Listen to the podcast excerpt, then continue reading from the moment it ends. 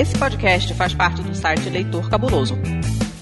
Conheça nossos conteúdos em www.leitorcabuloso.com.br.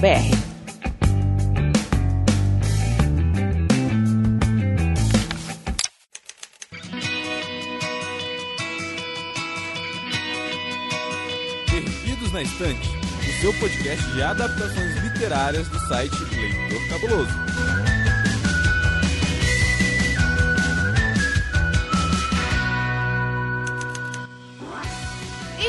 Estamos no ar e é setembro, né? Então, além de setembro amarelo, vocês já sabem, CVV 188, caso você precise de ajuda. Aqui no mundo da literatura tem mais uma coisa que talvez seja tão importante quanto.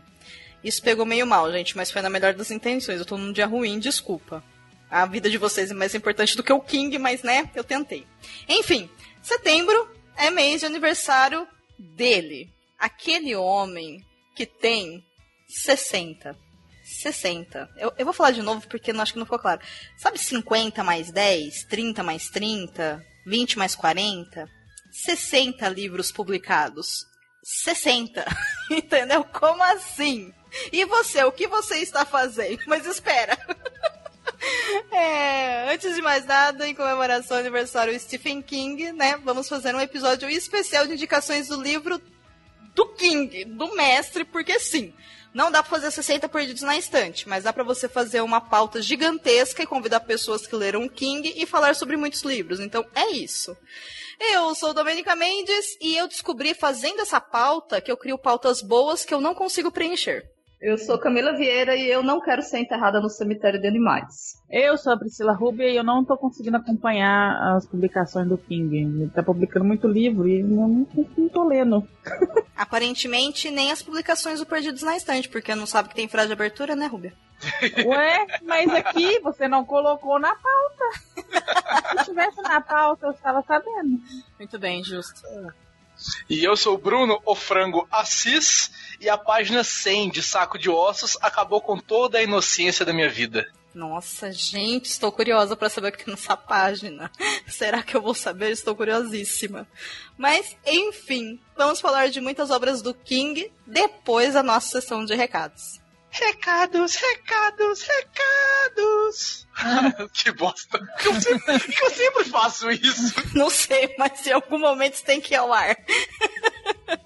Eu não me contenho.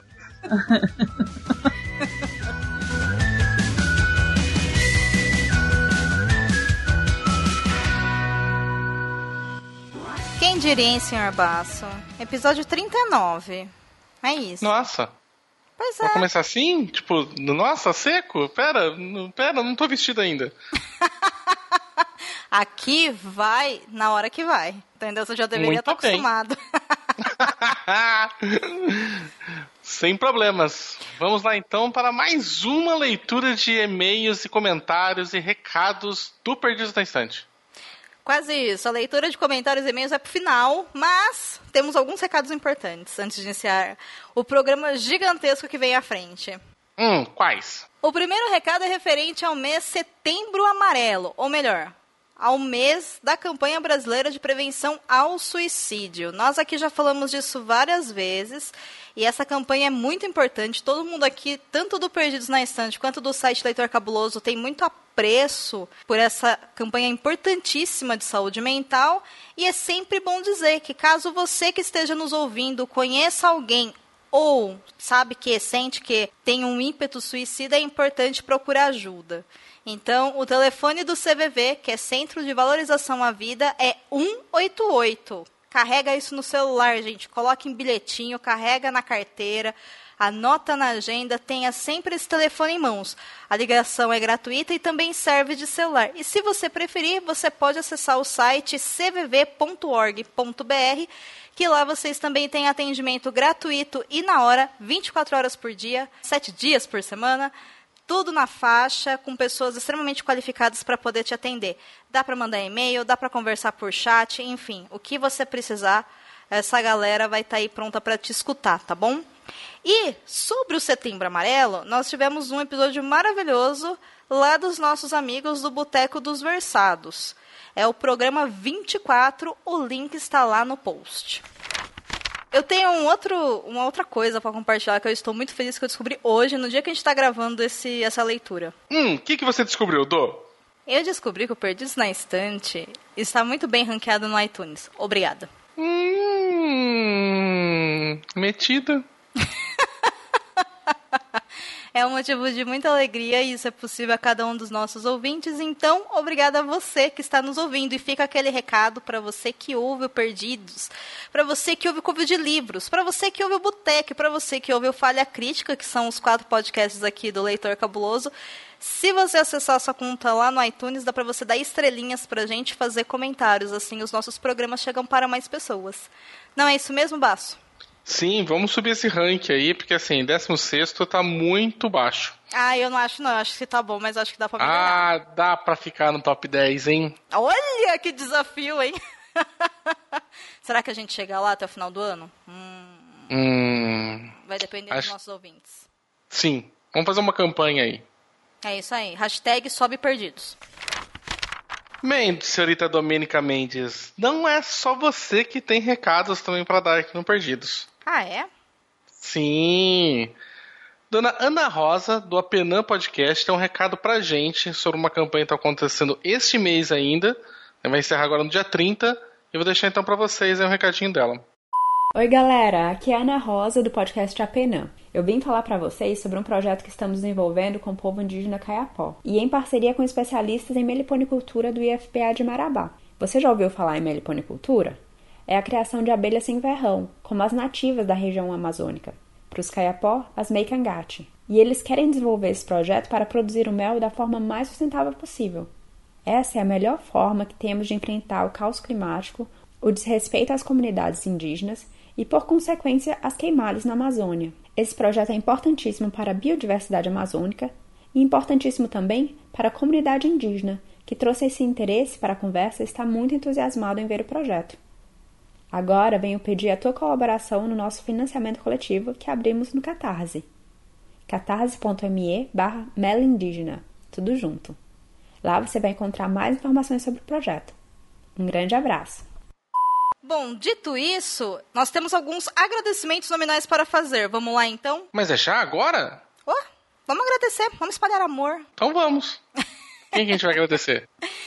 Eu gostaria de agradecer a cada um dos padrinhos e cada uma das madrinhas que apoiam Perdidos na Estante, mas especialmente eu agradeço do fundo do coração todo o apoio e todo o apoio não só financeiro, né, gente? Todo o apoio também de apoiar mesmo das nossas madrinhas e nossos padrinhos que seguem, como a queridíssima Camila de Souza Vieira, A Deise Ribeiro, o Edgar Egawa, o Clécius Alexandre Duran, a Carol Vidal, Alain Felipe Fenelon, a Ana Lúcia Merege, o Ricardo Brunoro, a Marina Kondratovic, Renato Farias a Ana Luísa Chinato Vassoller. e a Luciana Bento, ou para os íntimos, a Lu Bento.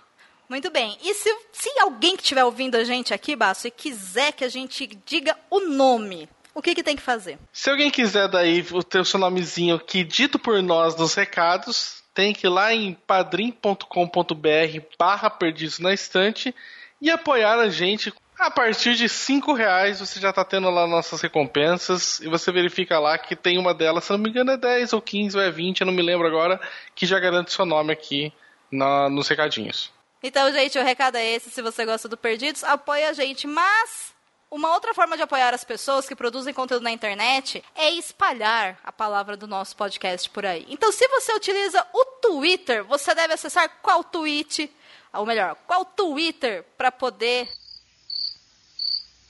Você, na verdade, você tem que fazer. Domênico tá enrolado um pouco hoje, gente. Vou ajudar aqui.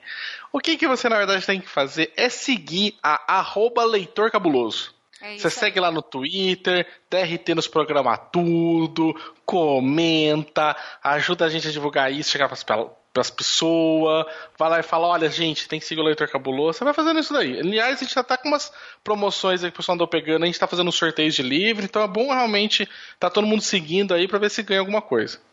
É isso aí, até o final do mês vão sair mais alguns sorteios. E se a pessoa gostar de Instagram, o que, que ela faz? Aí você tem que ir lá e seguir a gente no arroba leitor underline cabuloso. E dar gente coraçõezinhos. e manda coraçõezinhos. Lá você vai encontrar também as nossas resenhas que a gente coloca a divulgação lá, a gente traz as imagens dos autores, aí né, pra você saber quem que tá publicando cada uma delas. A gente coloca os, os podcasts, a divulgação, as imagens, os negócios tudo. E lá no Facebook, como é que funciona? No Facebook já é um problema. Mas. o Facebook é um problema, né? Não é. no Facebook é um problema. O Facebook, vou te falar. Facebook, lá, lá é facebook.com barra leitor cabuloso.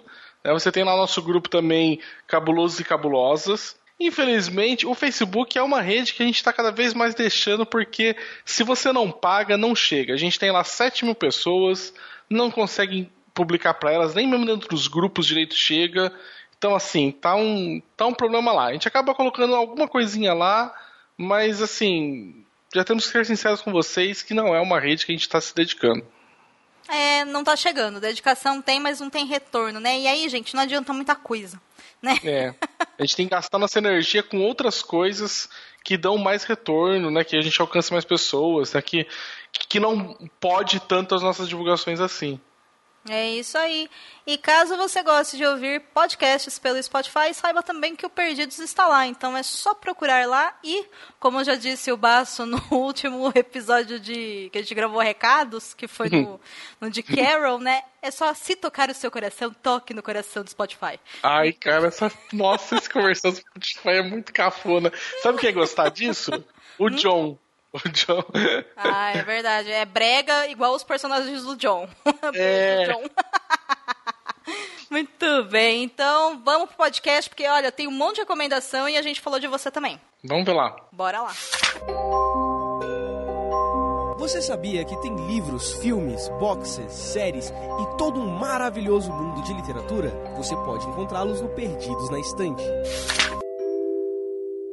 Bom, gente, esse episódio, como eu falei lá atrás, é um episódio de indicações, porque dia 21 de setembro é aniversário do Stephen King. Aê, muito bem, parabéns, King! E nós temos agora uma enxurrada de adaptações literárias do King. Então, como nós falamos de literatura de adaptações, é isso. Então, nós vamos fazer um podcast de indicações com um, dois, três, quatro, cinco, seis rounds com quatro participantes. É quase uma retrospectiva.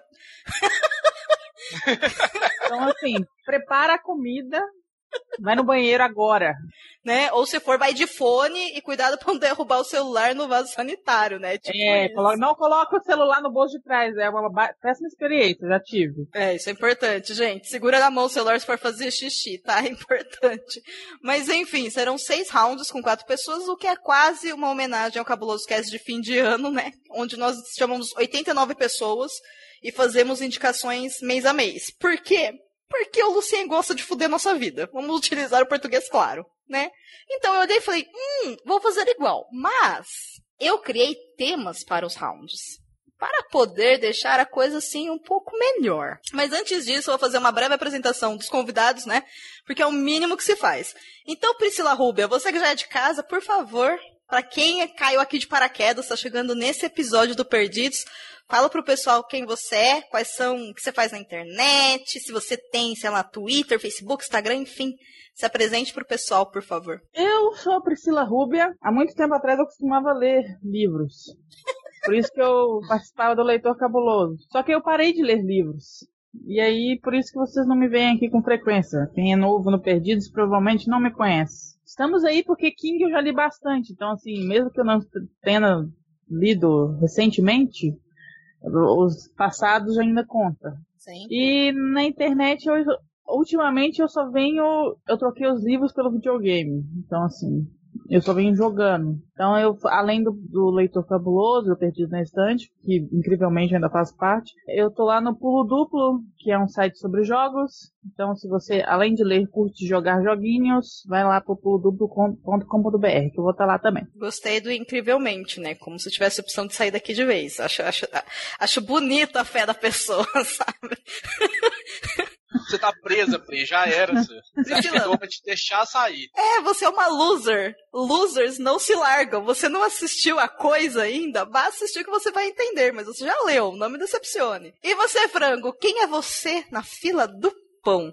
de queijo. É, por favor, fila do pão de queijo recheado com pernil e mais queijo, porque, né, estamos em Minas Gerais aqui, o único país possível. Mas eu sou, sou o Bruno, sou Bruno Assis, sou conhecido pela internet como O Frango. Eu falo umas besteiras por aí no Twitter. Tinha, tem um canal de literatura, eu falo no passado tinha porque ele tá bem parado, coitado, né? Tal qual Priscila. Eu ainda tô lendo, sabe? Eu ainda consigo manter leituras. Mas eu não tenho tempo para produzir coisas. Inclusive, faço muitos frilas, sou jornalista. Se tiverem frilas aí, vocês podem me mandar, porque aparentemente eu não tenho juízo nenhum e eu pego qualquer um que aparece na minha frente. Então é isso. É isso aí que a gente tá fazendo na vida. E vocês vão me encontrar aí no, na, no Perdidos na Estante, dentro do cabuloso do Leitor Cabuloso nos próximos meses aí. Vamos com calma. E você, Camila, conta pro pessoal um pouquinho sobre você. Você ainda tá fora das redes sociais? Ainda estou fora das redes sociais, pretendo continuar porque sem condições. No momento eu sou uma bolsista CAPES de pós-doutorado, torcendo para não corte minha, minha bolsa, por favor. Mas sou uma ouvinte de podcast e leitora assídua aí do Stephen King desde muitos anos, esperando o lançamento do novo livro dele, O Instituto, agora no final do mês. É, na internet vocês podem me encontrar escrevendo resenhas para o Leitor Cabuloso. Pelo menos umas duas vezes por mês tem lá uma resenha minha. A gente tem uma brincadeira nas leituras de comentários que a gente fala: a Camila Vieira com certeza leu, entendeu? Essa é a Camila Vieira, gente, para quem não entendeu ainda, tá? É ela. É isso. Então tá. E você já sabe quem eu sou, né? Então eu tô lá nas redes sociais como arroba Mendes. São todos muito bem-vindos, bem-vindas. Se quiser me seguir bater um papo, é só mandar uma mensagem. Bom, gente, então vamos começar, né? Todo mundo... Dô, eu posso só interromper um pouquinho? Ai, pode, né? Claro, é você, que... né, franguinho? Hum. Se falar que não pode, você vai fazer do mesmo jeito, né? Então... É, até parece. É, até parece que eu tenho algum limite. Mas, só pra saber, assim, todos os leitores de King aqui, né? Quantos livros, vocês têm ideia de quantos livros do King vocês já leram? Desses 70 ah. livros que ele já publicou? 60! São, são, são 60... ela falou 60, 400, esse errou pra mim. Mas, não, mas aqui, eu conferi na Wikipédia. São 60 romances e 10 coletâneas de contos. Senão são Nossa, 70. Então, que errou, então. Gente, o homem tem 72 anos que ele vai completar. Ele tem 70 livros. É isso. Já nasceu escrevendo a criança, né? Não tem outra explicação possível. ok. É, eu vou começar porque meu número é baixo. Eu acho que eu não li 10 no total. Por isso que eu fiz uma pauta que eu não sabia preencher. Próximo. É, eu, da última vez que eu verifiquei, acho que eu tinha lido 62. Ai, toma. Ô, louco. Rapaz, leu todos. Quase. Tô tentando. Ô, Camila, você não, por acaso eu... é o beta dele? Assim? Não, não, é porque faz muito tempo que eu comecei a ler, aí, né? Tem muitos anos de estrada aí. Ela lê, gente. É esse o segredo para ser uma leitora. Não é... A magia é essa, entendi. Ok. Eu não tenho a mínima ideia, sinceramente. Tem poucos livros dele que eu não li. Mas assim, não é. Acho que não, não chega a 62. Deve ser uns 50. Hum, talvez menos. É, eu tô, então eu tô aí no intermediário entre a Do e vocês, que eu li uns 30, 30 e alto. Eu tô chegando quase 40. O bom é que, assim, eu não li, gente, mas eu conheço pessoas que leem bastante, sabe? Eu sei escolher convidados para as mesas, isso é um fato, né? Então, uh, que bom. Né? Já pensou convidar. Vocês leram, tipo, 10? Ixi, vão ser os mesmos 10, né?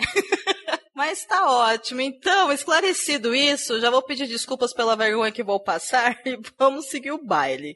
Então vamos lá. Ei, você quer encontrar um mundo secreto de adaptações literárias? Sim, mas onde?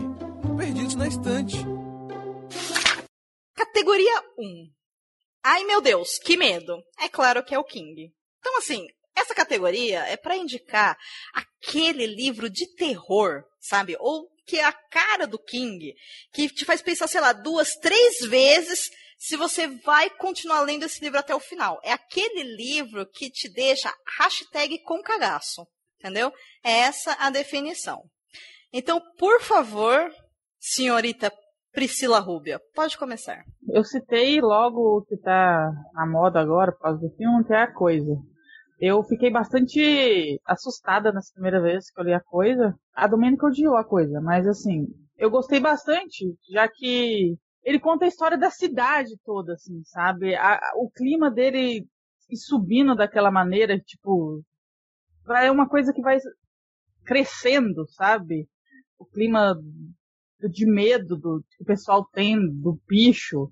E, e quando eu lia de noite, assim, antes de dormir, eu tinha medo de olhar para aquele corredor, assim, sabe, e ver alguma coisa que eu não queria ver. É um livro que eu passei cagaço lendo, sinceramente. Cara, quanto de cagaço você passou para continuar lendo um livro de mais de mil páginas? Olha, bastante. Justo. Eu só quero aqui abrir um parêntese, porque é o seguinte, a Pri comentou que eu não gostei da coisa, né? E a Domênica, de fato, quando leu esse livro lá em 2016, na verdade eu comecei em 2014, mas enfim. Para saber mais informações, ouça o Cabuloso Cast número 183, A Coisa. E quando eu terminei de ler, eu estava assim meio pistola com a obra, né? Depois que eu vi os dois filmes e que também, sei lá, eu esperei a obra de certa forma maturar e eu comecei a pensar um pouco mais sobre ela, eu revi alguns conceitos da obra como um todo. E aí eu olhei e falei, não é ruim. Assim, a parte que eu detestei, que não vamos falar porque não é necessário, eu detestei mesmo porque não tem como gostar. Agora. Ah, mas essa parte todo mundo detesta. É. É uma... Não tem como, né? Não tem como salvar. Agora, o livro, eu continuo achando que ele é muito longo né? Então você precisa despender um bom tempo para ler ele tudo. Mas é uma história sobre superação, de certa forma. Então, a hora que eu consegui dar algum significado para ela, eu olhei e falei, hum, ok, até que não é tão ruim como aquela semana que eu resolvi falar mal dele no Cabuloso Cast, não é mesmo? Então é isso, gente. A gente melhora com o tempo. Melhorem. e leiam a coisa. É grande, mas vale a pena. E aqui, eu nem acho a coisa um livro tão assustador assim. Eu gosto muito da história de amizade do, dos moleques, do, do Clube dos Perdedores. Que ela é tão, tão bonitinha como vai construindo, como vai fazendo, que as partes que é para dar medo, eu fiquei até bem de boa, na verdade. Eu acho o livro dele de romance a coisa mais assustador. É, Mas... Eu acho que por ele ser muito grande, eu vai diluindo o terror no meio da história ali, no meio da construção da cidade, na, na, amizade dos meninos, na forma como é feito. Que eu achei que foi até foi bem mais leve do que eu imaginei que seria. Muito bem. E você, franguinho falador, qual é a sua obra do Ai meu Deus, que medo, claro que é o Stephen King? Eu coloquei aí na, na nossa pauta maravilhosa, eu coloquei o primeiro livro do King que eu li quando eu tinha 11, 12 anos de idade, que foi Saco de Ossos, que conta a história de um, de um escritor que perde a esposa e está sofrendo um bloqueio criativo e vai para a casa de campo deles para poder tentar desbloquear isso. Só que na casa de campo, a esposa de alguma forma ainda está lá. E aí ele tem que lidar com essa presença dela, uma presença meio maligna na casa também, que a esposa briga. E assim, ele não é exatamente assustador, mas eu tinha 11, 12 anos. E tem uma cena em particular nele que não é da página 100 que eu falei no início, pois página 100 é uma página erótica, mas. você leu com 11, 12 anos? Nossa. É. Pois é. Aí você entendeu por que, que acabou toda a minha pureza. Aí... Mas tem, tem uma parte do, do livro que a esposa dele se comunica com ele pelo imã de geladeira, escrevendo palavrinhas tal. Uhum. E eu fiquei num cagaço de olhar pra minha geladeira Sim, foram uns, três, foram uns três meses sem olhar pra minha geladeira pra ver, hum, será que o imã tá mexendo? Será que não tá? Foi, foi terrível, foi, foi assim, foi um, um período muito triste da minha vida, que eu ia beber água assim, com o olho fechado. Ai, que ótimo! Você sabe que esse livro, agora também eu vou dedurar intimidades. Esse livro foi o livro que o Baço largou na metade e nunca mais voltou a ler terror e nem assistir nada de terror na vida. Nossa. É o motivo dele ser cagão. Passa Tipo, muito cagão. Meu ele Deus. é. ele fala, Ui, porque o saco de ossos não dá pra terminar de ler. E eu, lê esse negócio. Ai, não. Enfim, Isso explica tanta coisa do baço. não é E de mim também que eu tô tirando sarro dele. Ele nem pode se defender, coitado. Mas enfim. E você, Camila, qual que é a sua indicação? Bem, eu vou indicar o livro Cemitério, é, que ele conta a história de uma família que se muda para uma cidadezinha que fica, e a casa deles fica próxima de um cemitério de animais, né? E trata lá da. Tem um famoso gato, né? Que ressuscita e volta, né? Então, assim, é um dos livros. É o meu livro preferido do King. Assim, eu acho ele assustador, assim, no nível de. que ele te coloca numa. com uma sensação de desespero, sabe? Você começa a conhecer aqueles personagens, você vai se apegando e daqui a pouco você vê a, a, a merda batendo no ventilador, assim, sabe? Ver a coisa ficando triste, aí vai lhe dando aquela sensação, aquela espiral de desespero, assim, que você se vê. Então é um livro muito bom e recomendo a todo mundo. Inclusive, quem quiser ouvir o, o, ouvir o 111, com a minha participação lá, onde eu falei bastante desse livro, fica a dica. Inclusive, Camila, deixa eu te perguntar uma coisa. Você tinha gato quando você leu o cemitério? Eu tinha e eu ainda tenho muitos gatos. Que bom, parece saudável e seguro. Que ótimo. Parece que alguém andou enterrando os gatos, não é mesmo? Fica uma dica aí, alguém aprendeu alguma coisa com a literatura. É, realmente, eu vou falar sobre o Cemitério Maldito depois, uma oportunidade melhor, mais pra frente. E a minha escolha foi A Incendiária. É um livro que foi relançado agora na coleção Biblioteca Stephen King da Suma das Letras, que é aquela coleção maravilhosa, capa dura, emborrachada, cheio de firulilo, é, com conteúdo extra, capa amarela, enfim, sucesso total e uma fortuna também. Enfim, isso é caro pra caramba a coleção, mas vale a pena. E eu li esse livro olhando falando, ah, né? Então é. Só que assim, tem criança. E aí, criança complica a é coisa. Uma coisa assustadora, né? Uma criança. Uma criança que bota fogo nos, nas coisas tudo é muito assustador, sabe? Porque tem muita criança ao meu redor. E aí você fica meio, hum, sabe? Tipo, hum, tá bom, sabe? É meio estranho. A Incendiária conta a história de uma criança que deve ter em torno de seus seis ou sete anos, eu não me lembro bem a idade dela. É uma menina e ela é filha de um casal que durante a universidade, para conseguir uma grana extra, porque o universitário sofre, né, gente, para pagar os xerox, os cappuccino e tal, eles passaram por um experimento do governo que injetou alguma coisa neles, olha que coisa saudável, não é mesmo? E a maior parte das pessoas que passaram por isso morreram. E aí eles casaram e tiveram essa filha. Muito bom, sucesso total. O problema é que desde que a criança nasceu, e ela era bebezinha, eles perceberam que a criança, quando ela perdia o controle das suas emoções, ou seja, quando ela era uma criança, né? Ou seja, ela chorava demais, ficava excitada demais, alegre demais, as coisas ao redor dela pegavam fogo. Então ela é uma incendiária. Ele é um livro que em si tem bastante ação, porque a mãe dessa criança já morreu, então tá ela e o pai dela fugindo pelos Estados Unidos, não vou me lembrar agora do local exato, mas enfim, deve ser no Maine, porque tudo acontece no Maine. E a, eles estão fugindo do governo e de alguns agentes que estão atrás dessa criança para fazer sabe-se lá o que, né? Não sabemos se é para matá-la, se é para estudá-la. E enfim, quando eles vão contando o que a criança tem capacidade de fazer e quando a criança começa a fazer o que ela tem capacidade de fazer, meu irmão, Assim, ó, é, é, tirar os fósforos de casa e conferir se o gás tá fechado, entendeu? Eu fiquei assim, meio in, levemente incomodada com isso e falei, é, tá bom, é, não dá.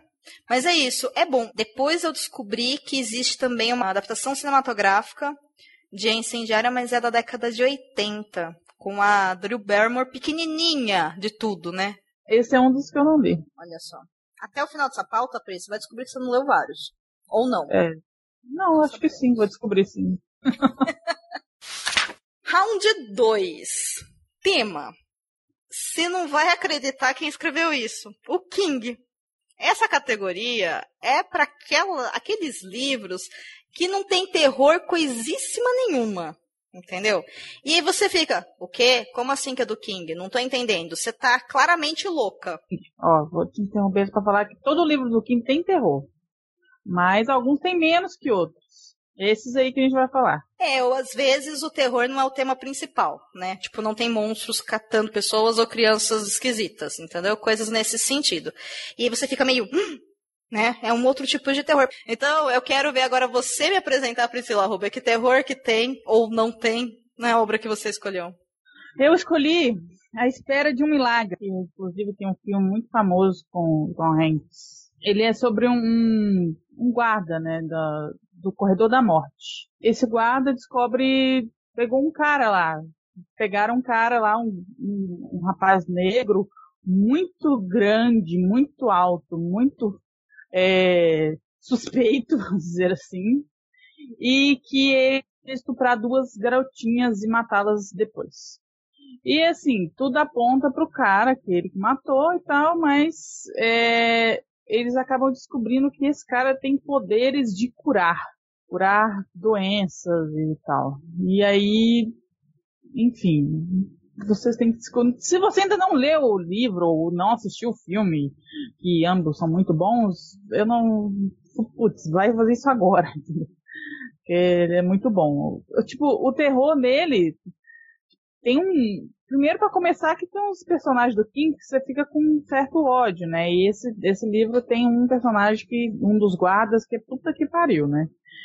E o terror nele fica mais pelas cenas mesmo desse guarda é, atormentando esse cara, ou pelas cenas mesmo que eles contam do, dos assassinatos de outro, outro condenado no corredor da morte.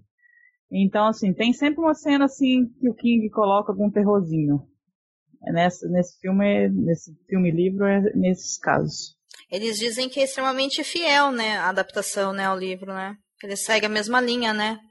Eu fiquei bem surpresa com isso. É, e ele tem um dos melhores personagens do King, que é o Ratinho, né? Eu acho o Ratinho maravilhoso. ah, sim, é bem fofinho. Eu acho que é o, é o, melhor animal, não do mal, do King. É porque ele tem vários animais do mal, né? Então... E você, Camila, qual é a obra que você trouxe pra gente? Eu vou indicar o livro Mr. Mercedes, é, é, o primeiro livro da trilogia do detetive Bill Hodges. Então é a primeira vez que o King, assim, ele parte pro livro tipo, do estilo detetive policial. Tá? Ele conta a história desse, desse policial Bill Hodges, que ele tá aposentado, e ele tem aquele, meio que até um clichê, assim, né, do policial que se aposentou, mas deixou um caso em aberto. Ele tá lá meio já naquela depressão, que não sabe o que fazer da vida, quando ele recebe a carta de um, do, de um assassino chamado Mr. Mercedes esse cara, ele atropelou umas pessoas que estavam numa fila de emprego, tá? Então ele ameaça dizer, olha, detetive, se você não me pegar, eu vou fazer outro crime pior ainda. Aí começa aquele é, jogo de gato e rato do detetive, tentando encontrar esse assassino.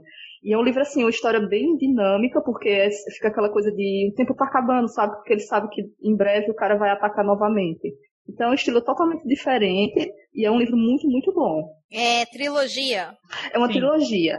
É, e teve uma adaptação para uma série de TV, já vai para a terceira temporada, mas eu só assisti a primeira, mas é muito bem feita. Sobre essa obra que a, que a Camila compartilhou com a gente, o Mr. Mercedes, a Pri fez resenhas de dois livros dele. Acho que eu fiz de dos, dos três. E eu esqueci de comentar, mas na indicação que a Priscila fez, né, sobre a espera de um milagre, também tem um covil de livros, que é o covil de livros 94, no especial da página para tela, onde o, os meninos conversaram com a Angélica Hellish e o Marcos a respeito do livro e da adaptação. Então eu vou deixar todos esses links lá no post, caso vocês queiram conferir esse material maravilhoso. E você, Franguinho? Que obra? Que, ah, isso, sou muito curiosa, né? Porque o Frango só lê livros que ele escolheu a dedo numa missão de esvaziar a estante. Claramente louco, né? Mas enfim, que obra do King que você lê e falou, não acredito que é do King? Claramente Ghostwriter. Eu coloquei aí uma de um livro de contos, uma coletânea de contos, na verdade pequenas novelas, né, do King, que é para mim uma das melhores coisas que ele escreveu, que é Quatro Estações. Uhum. Que ele tem quatro contos, que é a Redenção de Shawshank, Rita Hayworth e a Redenção de Shawshank. É, o, ele não chama o aprendiz, né? Eu não, não lembro o nome do, do conto mas o filme é o aprendiz. Tem o, o Corpo, que é o, o, o conto que inspirou o filme Conta Comigo, e o Método Respiratório, que é o último que foi o único que não foi adaptado para o cinema. E assim, é, são quatro histórias que tem um tem assim, o terror ali bem mascarado, mas é muito sobre relações humanas, assim, todas as quatro histórias. E em especial a que eu gosto mais é o Corpo, que é do, do Conta que inspirou o Conta Comigo, que é um dos meus filmes preferidos da vida. E é uma história muito bonitinha de quatro amigos que saem, é, saem pela linha do trem para achar o corpo de um garoto morto. E aí no caminho eles começam a se descobrir. É uma história muito bonitinha de quatro amigos que vão procurar um corpo. que vem que. Óbvio. Isso diz muito sobre o King, diz muito sobre mim também. É. Mas é uma história de crescimento, dele se descobrindo. O final do, do conto e do filme é maravilhoso. E aí tem também a Rita Hayworth, A Redenção de Shawshank, que é um dos melhores filmes de todos os tempos pelo IMDB, né? Que é A Redenção de Shawshank que é incrível também, uma história de perseverança de um cara que foi condenado e passou dezenas de anos na cadeia, mas ele sabia que ele não era culpado, e aos pouquinhos ele vai cavando o espaço dele ali, cavando literalmente.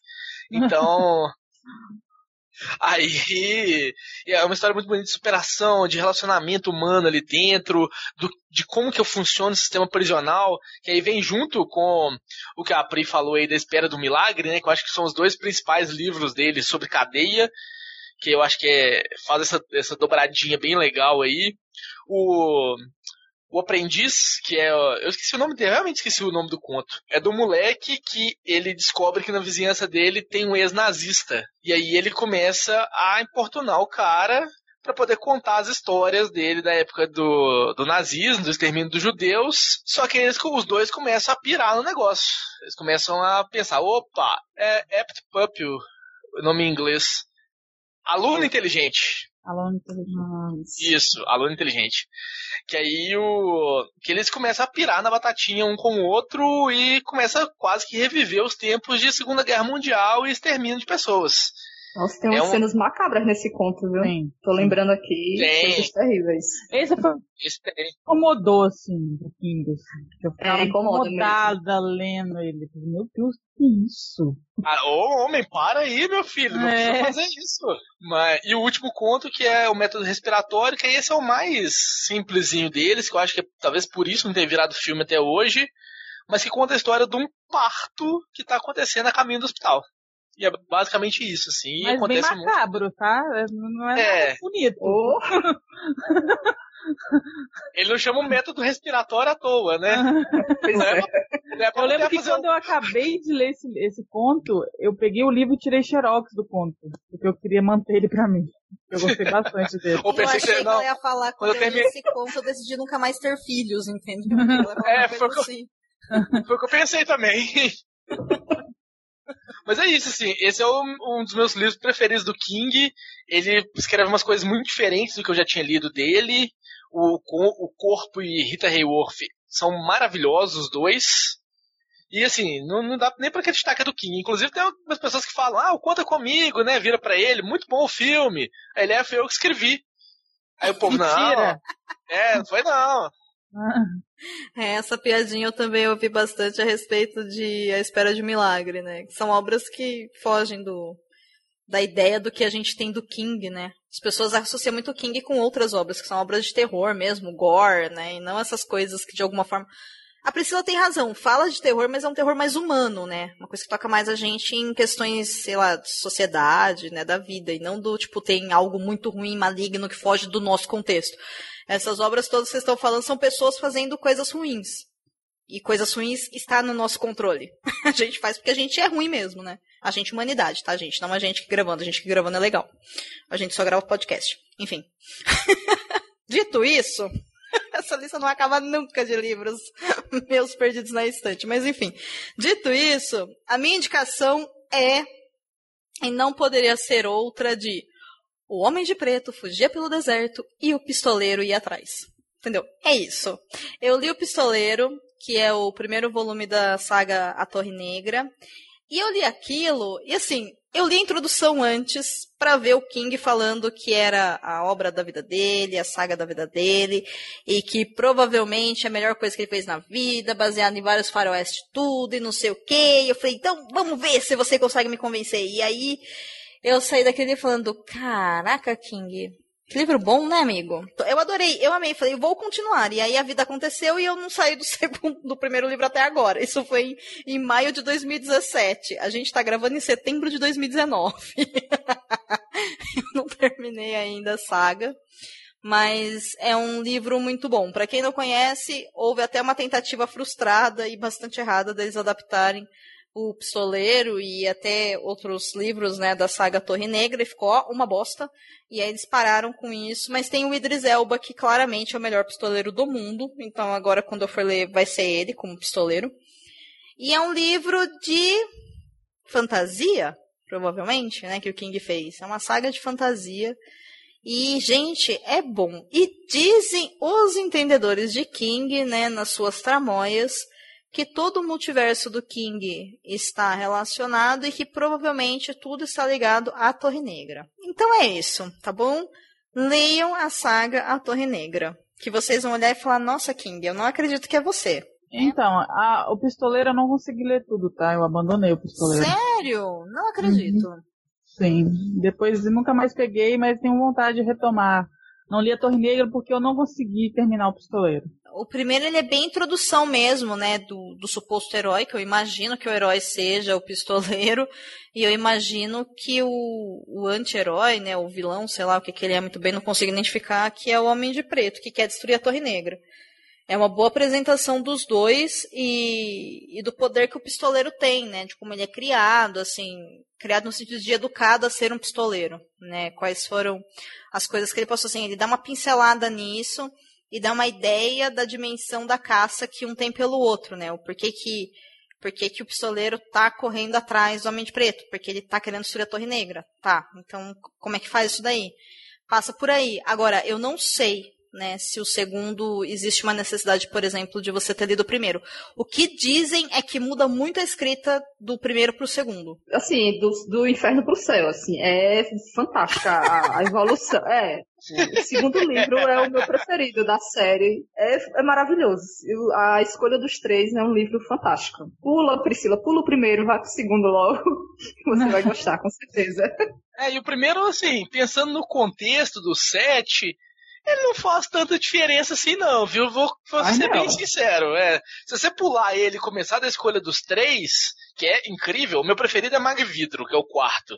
Mas o, a escolha dos três é muito bom. Eu vi várias pessoas comentando: olha, o primeiro é bom, até você ler o segundo. Entendeu? Porque a pessoa fala: nossa, todo mundo que gostou do primeiro fala: nossa, gente, o primeiro é horrível depois que você continua lendo do segundo em diante. Né? E tem aqueles que falam assim, ah, era ruim mesmo, eu pulei, fui pro segundo e gostei. Então, aparentemente, o pistoleiro não é tão bom assim. Eu nem sei porque eu indiquei ele aqui. porque talvez seja o único que você leu, né? Obrigada. Nossa. Mas, Mas, o Homem de Preto, o Randall Flagg, ele tá em vários livros do King. Então, Olha assim, eu já, já tive um gostinho. Inclusive, a participação dele na Torre Negra é bem decepcionante perto do que, que ele faz no, sei lá, na. Dança da Morte. Na Dança da Morte. Ai, meu Deus. Enfim, gente, leia uma saga Torre Negra e se quiser pode pular minha indicação, porque eu já indiquei. É só isso mesmo. É o pistoleiro correndo atrás do Homem de Preto. Fim. É isso. Não tem nada além disso no livro, mas é legal. e para quem quiser ouvir, o Covil de Livros fez quase que uma saga também de indicação do Torre Negra, então tem é, do episódio. O episódio 59 fala Torre Negra parte 1, o 72 continua, depois eles fizeram a parte 3 no 80 e acabaram no cover de livros 85. Como são vários livros, eles fizeram reuniões de dois a três livros, mas vale a pena lembrar que o cover de livros fala com spoilers, né? Então eu recomendo que vocês ouçam conforme vocês forem lendo os livros, para de repente não pegar alguma coisa aí que vai acabar com a experiência de leitura de vocês, porque é uma saga, né? Então, com certeza vale a pena cair de cabeça. Vou deixar os links no post. E assim, não assistam o filme. Inclusive, eu estava presente em alguns deles, eu fiz parte do catete do baço aí, para gravar o Covil. Então tem o frango lá falando também mais detalhadamente sobre a obra. Então, ouçam o Covil de Livros. Bom, round 3. O filme é tão ruim, mas tão ruim, que até o King odiou. Ou ele não sabe o que ele tá fazendo, tá precisando pagar uns boletos e não quis falar que tá uma bosta. Pode ser isso também. Então, esse é aquele round que a gente vai falar dos filmes, ou das séries, ou sei lá do que mais que é possível, acho que não tem mais nada que é possível adaptar às obras do King, que são aquelas coisas que você assiste e você fala, nossa, sabe, te dá um desgosto. É isso. Então, vamos lá, Frango, pode começar. Qual é a sua indicação? Eu vou começar com o Apanhador de Sonhos, Nossa. que é que é um livro ruim e um filme pior ainda. Gosto. Só seguiu então a lógica. Não, mas o, o, filme conseguiu ser pior ainda que o livro. E o livro não é bom. Tem, tem que falar a verdade aqui. Apanhador de Sonhos é um livro que você tá lendo e de repente o ET tá com caganeira. É um, é um livro de ET. É, o quê? É, não. Pra come é, começar um livro sobre ETs tal, ET que invade a Terra, tem uma, um fungo que começa a invadir tudo. Enfim, é uma zona esse livro. Assim. o King devia estar loucaço quando ele escreveu. Ele- e olha que era ele na fase loucaço. dele. Mas ele tava loucaço de remédio pra dor, porque foi depois que ele quebrou, sofreu aquele acidente com a van. Aí ele tava loucaço de, de analgésico. Sim, foi. É, não, só isso explica esse livro existir na face da Terra e alguém olhar pra ele e falar: hum, dá um bom filme isso. Que não dá, não dá, não tem condição nenhuma desse filme existir, desse livro existir. Eu li, eu li quando eu tinha o quê? 13 anos. Eu já achei ruim. 13 anos é aquela época que você lê e fala, nossa, que coisa maravilhosa. Você tá lendo o quê? A bula do remédio. Nossa, que lindo. Aí eu li o Apanhador de Sonhos e falei, é, eu acho que não foi tão bom, né? Esse eu não li também. Mas Não assim, precisa. eu. Eu vi o filme, mas eu não lembro de ter visto o filme completo. Sabe aquele filme que você lembra umas partes, mas você não lembra se viu o final? Porque não E precisa sei. também. E aí todo mundo fala tão mal do livro, eu falei, ah, acho que eu não tô perdendo nada, né? Não vou ler. Eu li e eu assisti o filme. E realmente não é dos melhores livros. E o filme é muito estranho, porque de repente tem um ET, aí tem uns amigos, daqui a pouco aparecem os militares, aí tem um negócio na floresta. Aí tem a caganeira, eu só lembro da caganeira lá do, do ET no O. ET come Só isso. bacon, o ET em caganeira. É isso. A única coisa legal que tem no, no filme é a representação do ET dentro da mente do cara e o cara tentando esconder as informações do ET. Aí eles fizeram uma representação interessante, mas é a única coisa que presta no, no filme. A única coisa que eu gosto do livro inteiro é na hora que ele entra dentro da mente e parece um grande, um grande armazém de dados. Ah, sim, pronto, é. Realmente, essa parte. E tem- não é esse que tem um menino que ele tem uns problemas e É aí o síndrome menino, na verdade, é, e depois ele é. Ó, o spoiler, né? Mas. Foda-se, ninguém vai se importar com esse livro. É, que depois ele é um ET e. Ah, Não, Deus. não. O menino tem síndrome de Down e ele é como se fosse a cola que une os amigos. E ele tem poderes especiais. Ele é tipo um iluminado também. E ele Mas ele que é um ET no final. É, eu não- aí eu já forçou demais minha memória. Pode ser. Eu, eu só vou fazer uma pergunta porque eu acho que ela é de utilidade pública. Aparece o ET no filme? Aparece. Ai. Ok. É com esse ai que eu vou puxar a próxima pessoa. Priscila Rubia, qual é a sua indicação? Então, esse é um filme que divide pessoas. Porque tem pessoa que ama esse filme, mas o King foi uma das pessoas que odiou. Por isso que eu coloquei ele aqui. O, fio, o livro é muito bom, eu gosto bastante. Mas eu também não gostei do filme, odiei. Que é o Iluminado, do Kubrick. Muita gente fala que, nossa, melhor coisa do Stephen King e não sei o que, mas eu odiei, não gostei da forma que ele representou o Iluminado. Pra mim ficou uma coisa diferente, muito diferente do livro. E por isso não recomendo. Mas assim, tem muita gente que gosta. É igual o filme da coisa, o primeiro, lá dos anos 80. Tem gente que acha aquilo, meu Deus, que coisa incrível! Eu morri de medo lendo isso. E eu odiei, eu acho, meu Deus, eu fiquei rindo lendo aquele, vendo aquele filme. E o Iluminado é um desses filmes. O King fala muito da atuação da, da, da atriz lá, que interpreta a Wendy, que eu não lembro o nome dela.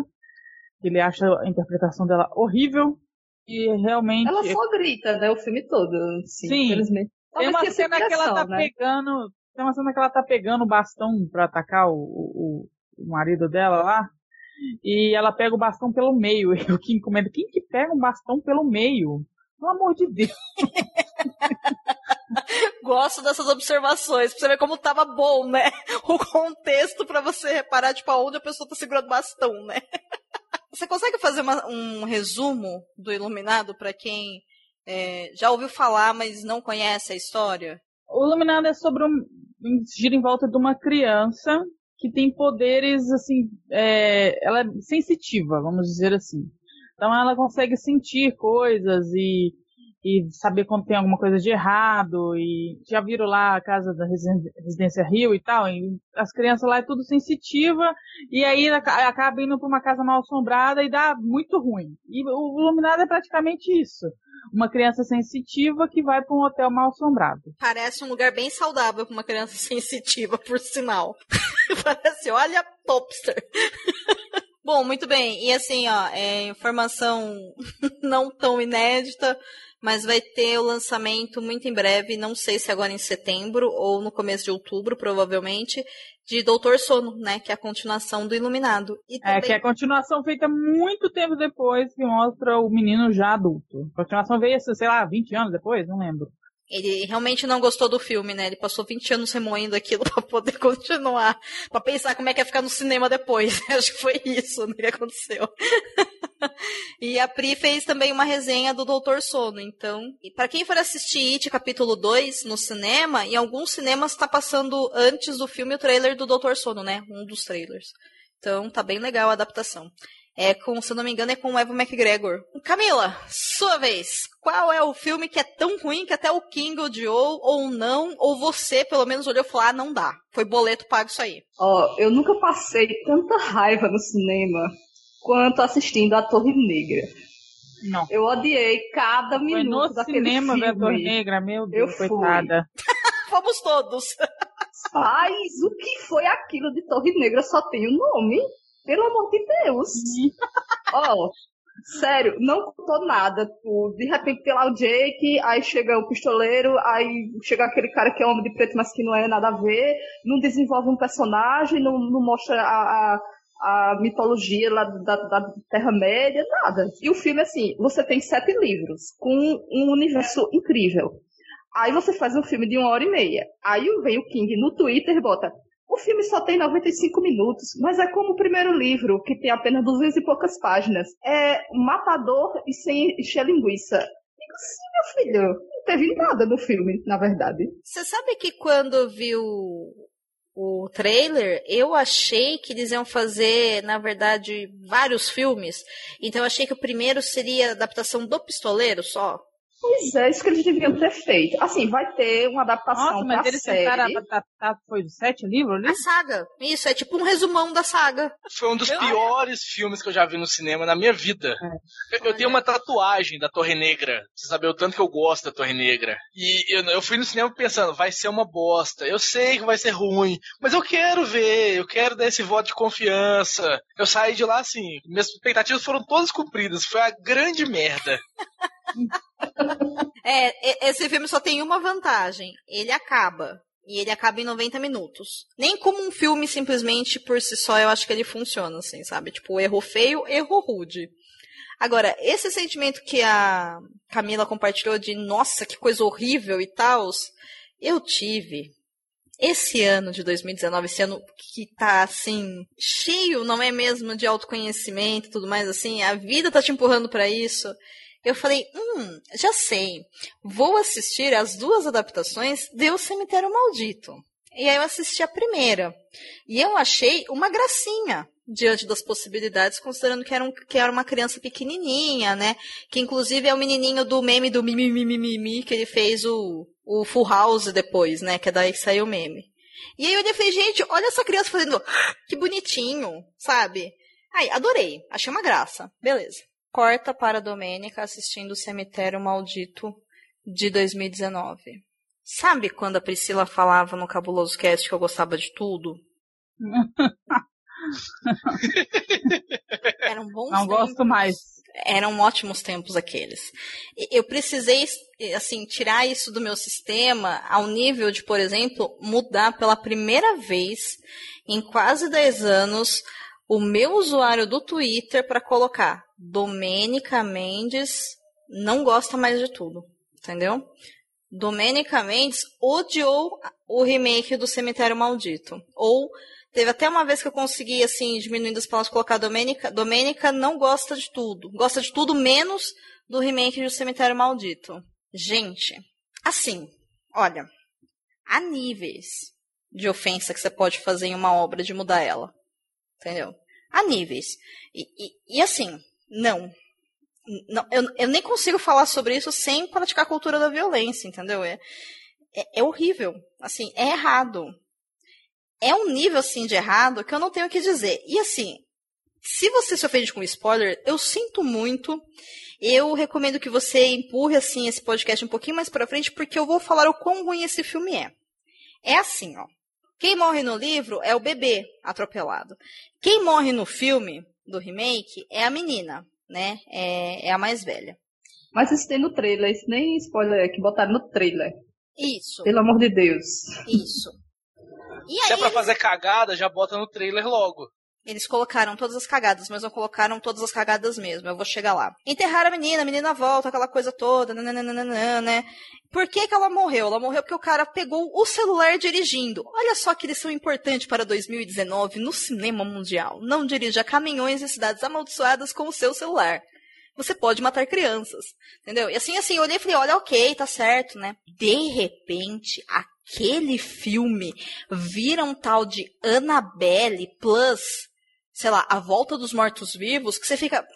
Da onde tá saindo tudo isso? Assim, de verdade, tipo, vocês lembram que no livro a mãe lá deles tem um, um trauma, né, com relação à morte, que é referente à doença que a irmã dela tinha quando elas eram crianças e ela viu a irmã dela morrer. Então, a irmã dela morta vira meio que um fantasma que assombra essa mulher. E, tipo, ela fala pela parede. Ela cai da porra do elevador de carga. Toda troncha, parecendo uma aranha louca. Sabe? E você vira para aquilo e fala, Annabelle, entendeu? É, é isso, é jumpscare pra quê? Mas o melhor, o melhor mesmo é o final. O final é, eles vão para o cemitério maldito, o cara mata a mulher. Aí ele enterra a mulher. Aí volta a mulher e a filha morta e mata o cara. E aí elas puxam o corpo do cara para o cemitério. A última cena é o bebê, que ele é um bebê de colo, ele nem anda, dentro do carro e os três zumbis chegando até ele para matá-lo também. E o filme acaba assim. Que delícia de Nossa, eu nem filme! vi. Eu nem vi, nem quero ver, isso. Eu acabei de colocar na categoria não vi, não gostei. Gente, a porra do zumbi volta pra matar o bebê, pra eles serem uma família de zumbis. E aí eu vi aquilo e eu falei, vocês não entenderam nada, né, do, do livro, nem, nem de coisa nenhuma, assim, né? Vocês nem leram, né, o roteiro direito. Transformaram o livro em outra coisa, totalmente. Eu não tenho palavras para dizer o que é o Cemitério Maldito versão 2019. Eu fiquei triste, assim, eu tô triste agora de ter lembrado. A família zumbi volta pra matar o bebê. que está dentro do carro. E o bebê olha, tipo, mamãe, papai, entendeu? E você fala, ai, é isso. Enfim. Quarto round. O filme é melhor que o livro. Desculpa aí, King.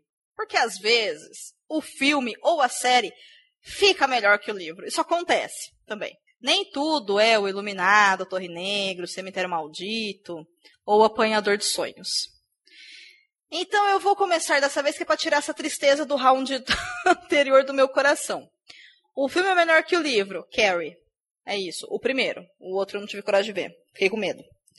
Mas eu acho Carrie uma adaptação melhor do que o livro original. Porém, porém, porém, porém, porém, porém, contudo, todavia, é porque o Carrie, ele tem uma escrita quase epistolar, na minha opinião. Nem sei se chega a ser, né? Mas ele fala muito de recortes de jornais e revistas, sobre as notícias do que estão acontecendo e como a Carrie se sente e tudo mais. E aí eu acho que a adaptação antiga, ela ficou muito boa. Eu acho que tem todos todos os recursos, né? Tudo aquilo que ele queria colocar na obra, acho que estão lá a característica da Carrie, a questão da mãe opressora religiosa, o drama que a mãe dela tem com relação a ela e o ódio e tudo mais, a escola que faz bullying, o fato dela ser, né, não ter esse preparo social e tudo mais, e a vingança dela. Então, até mesmo a Carrie sonhadora, quando ela é levada ao baile, né, e antes de sofrer o banho de sangue de porco, até nisso eu acho que foi muito ok. E eu vi o filme e falei, caralho, meu, né? É bom mesmo, não é à toa que todo mundo gosta. E aí eu fui ler o livro e aí eu li e falei, Ugh. E aí eu descobri que foi um dos primeiros livros, se não o primeiro livro, né, que o King É o escreveu. Eu primeiro falei- dele. Aí eu olhei e falei, ah, entendi. falei, ah, tá. tá bom então. Mas é isso, o filme é melhor que o livro. De novo, o primeiro. Depois tem um Carrie 2, que supostamente é sobre uma irmã da Carrie. É errado. E tem a versão nova, né? Mas a versão nova eu não assisti e é melhor não assistir depois do Cemitério Maldito, porque já vi que remake nem sempre é bom. Aqui, por que, que você se meteu com Carrie 2? Ah, foi assim, ó. Houve uma época na minha adolescência, ou na minha pré-adolescência, pra ser mais exato, porque eu devia ter uns 11, 12 anos, que tinha uma locadora aqui na minha cidade que ela, ela tava é, alugando VHS por semana. Então você podia alugar 10 VHS e pagar 7 reais e ficar 7 dias.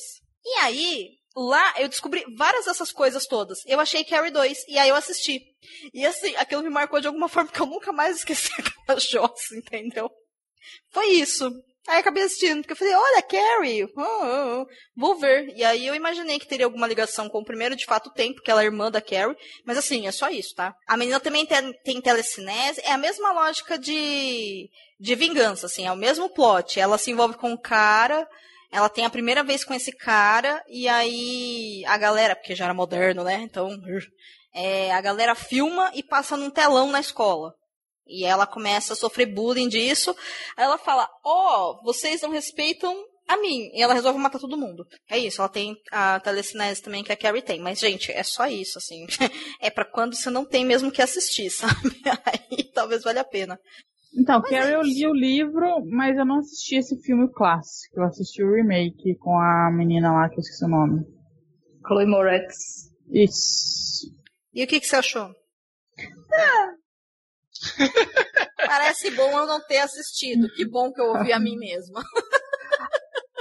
Não, eu mas eu concordo, eu concordo com o Pri. Ele é, é, ok. É, a melhor definição para ele. É, nada demais, assim. Ele não, ele não avacalha, mas também não é uma coisa, nossa, que maravilha de filme. Eu gostei muito da Juliane Moore como a mãe dela, assim, achei que ela foi, foi, foi bem. Agora, a menina que fez a Carrie, achei ela bem, é, assim mesmo, sabe? Vamos lá, então. Camila, qual é a obra que você trouxe pra gente? Qual é o filme que é melhor que o livro? Então, é, foi difícil escolher, porque normalmente é o contrário, né? Assim, os filmes aqui são muito ruins. Mas eu, eu vou recomendar o filme é, Louco Obsessão, do, baseado no livro Misery, que fala do, do escritor Paul Sheldon, que ele sofre um acidente e ele é resgatado por uma enfermeira, que por acaso é sua fã número um, e ele nesse acidente ele, ele quebra as pernas e ela fica lá cuidando dele, e digamos que ela é um pouco psicopata e vai mantê-lo preso para que ele reescreva o último livro, pois ela não gostou do final. Basicamente é isso. O filme, ele foi, é, acho que o filme é de 92, a, a atriz que faz a enfermeira é a Kate Bates e ela ganhou o Oscar e o Globo de Ouro por esse papel. Ela tá incrível, assim. Ela passa daquela mulher toda cuidadosa, aquela enfermeira toda gentil para uma, tipo, psicopata, assim, rapidamente, sabe? O filme é muito bom. O filme é incrível e o livro também é muito bom. O, é, o livro é bom, é muito bom.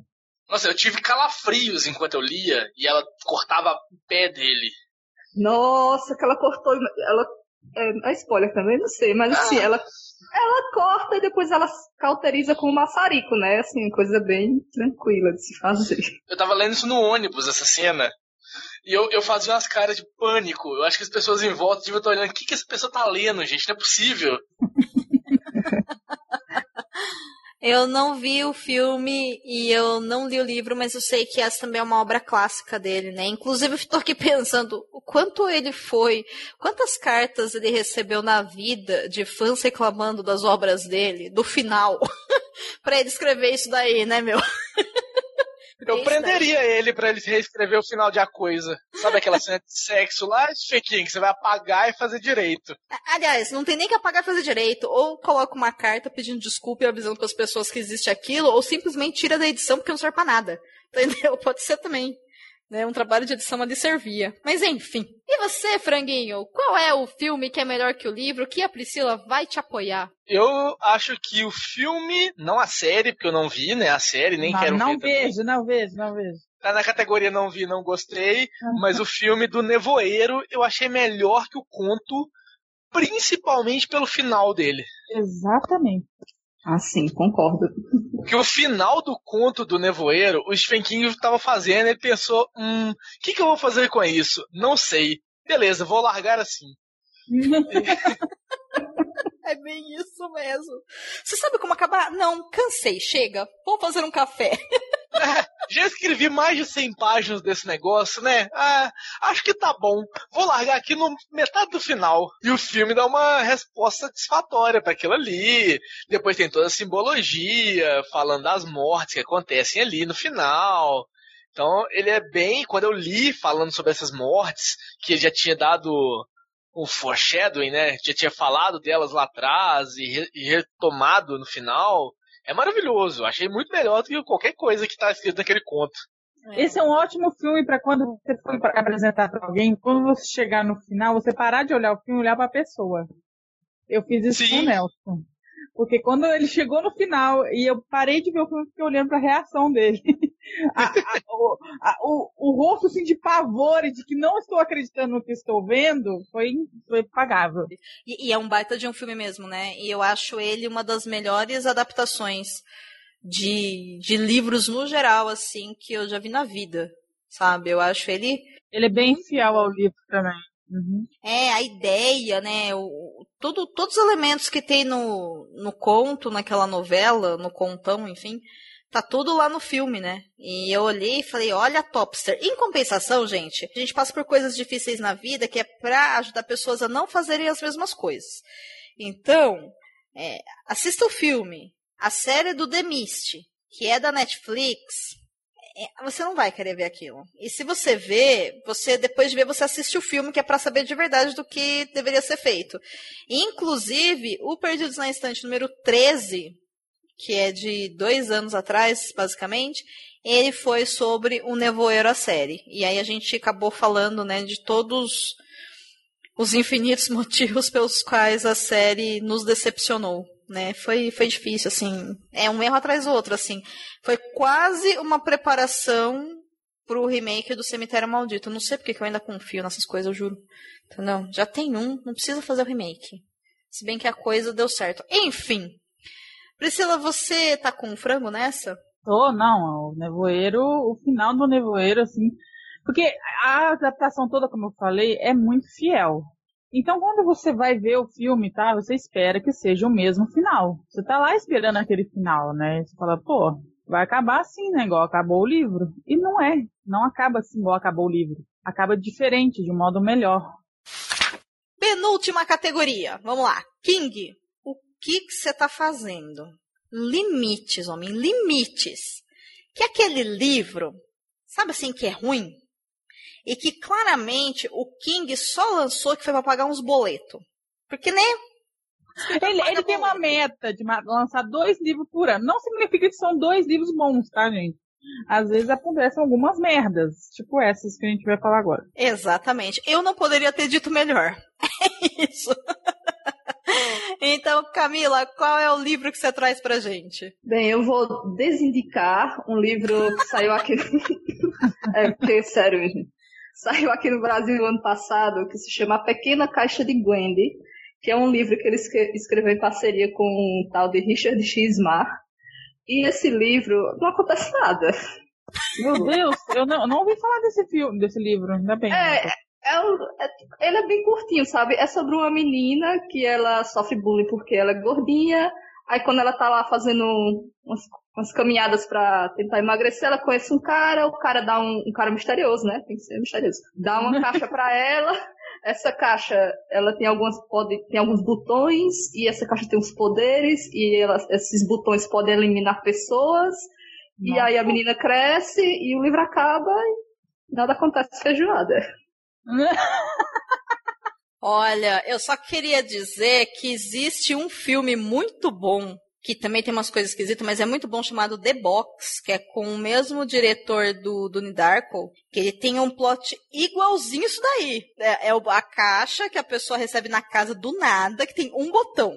E aí, se você apertar o botão, uma pessoa morre. Tudo bem que aí você fica rico e depois você se torna uma vítima, mas olha só, o King, limites, homem, limites. Pelo menos lança as coisas diferentes. Faz um círculo em vez de uma caixa, sei lá. Faz um triângulo. E, e assim, no, tem, tem umas, vamos dizer que não tem, tem uma cena que eu, assim, que ainda ficou marcada, porque tem uma hora lá que ela tá com raiva de um cara, aí ela quer que o cara apodreça no inferno. Aí, tipo, ela aperta o botão e ele apodrece no inferno, literalmente. Nossa. Mas, tirando isso, e tem uma continuação. Ah, que bom, porque a gente é. tem vários boletos.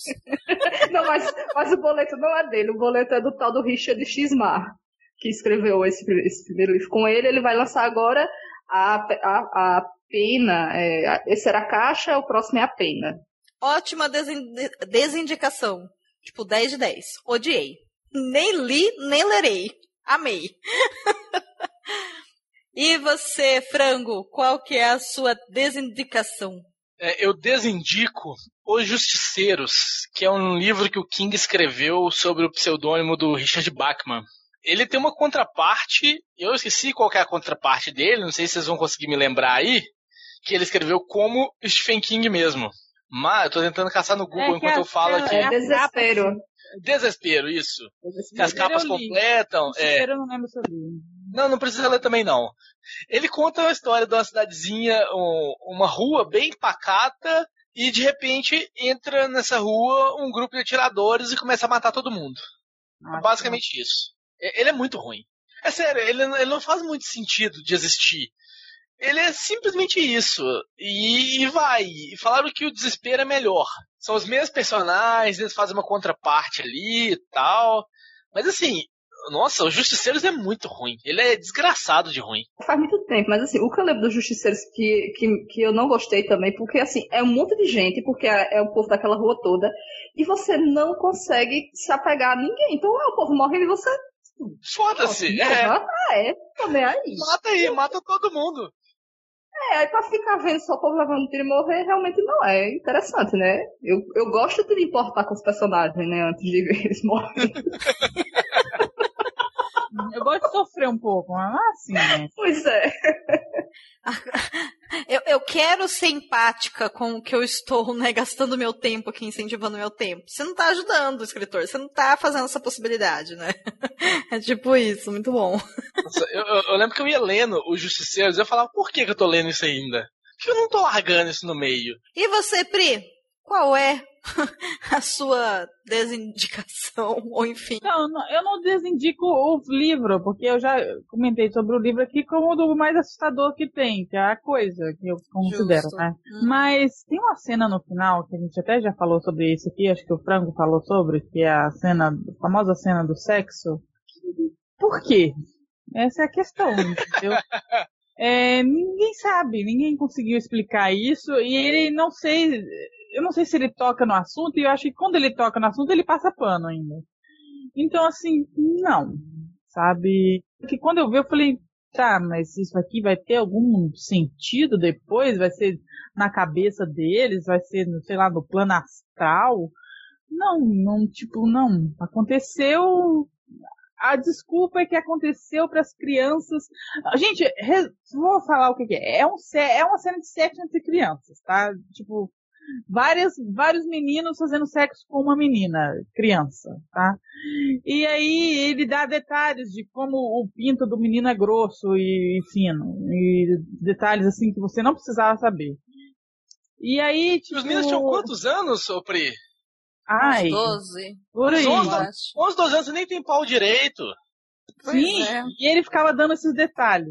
E aí, Tipo, a desculpa que ele dá é porque ah, eles precisavam criar uma conexão muito forte pra conseguir derrotar o palhaço. Gente, tem como criar conexão muito forte sem fazer sexo, tá?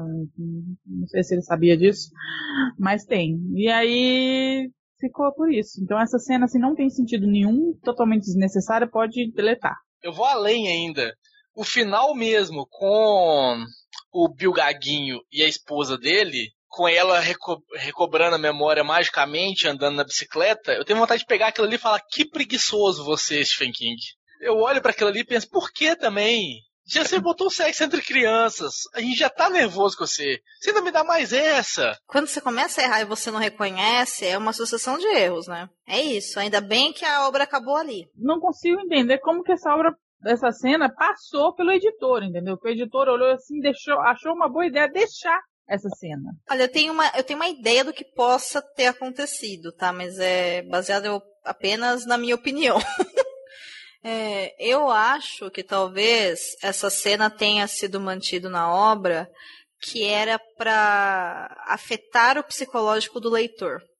Entendeu? Meio que tentar mostrar o poder do que a coisa tinha sobre aquelas crianças, ao ponto de deixar você indignado ou com não sei, medo que acontecesse com, com alguém que você conhece, alguma tentativa frustrada e muito mal feita de algum jogo psicológico com o leitor, entendeu? Só que, gente, não há justificativa para aquilo. É, quando eu gravei o Perdidos especial, que é o que foi antes desse, da semana passada, com as meninas sobre o It capítulo 2, nós falamos também sobre essa cena, né? E aí uma delas disse que o King já se retratou publicamente, né? Já disse, olha, mandei mal. E aí eu olhei ah, e falei. Ele falou, eu pensei que ele passava pano ainda desse desgraça. Não, assim, segundo elas, mas eu não vi fonte, né? Não sei se de fato ele falou ou não. O fato é que, assim, né, gente, pelo amor de Deus, 2019. Eu não sei como é que funciona a questão de direito autoral, se as editoras têm a possibilidade de algum momento editar esse livro novamente tirando essa cena, né? Ou ao menos colocar, sei lá, algum tipo de aviso falando, olha, né? O King pede desculpas, tá aqui a prova. E deveria mesmo, porque é completamente descabido, é.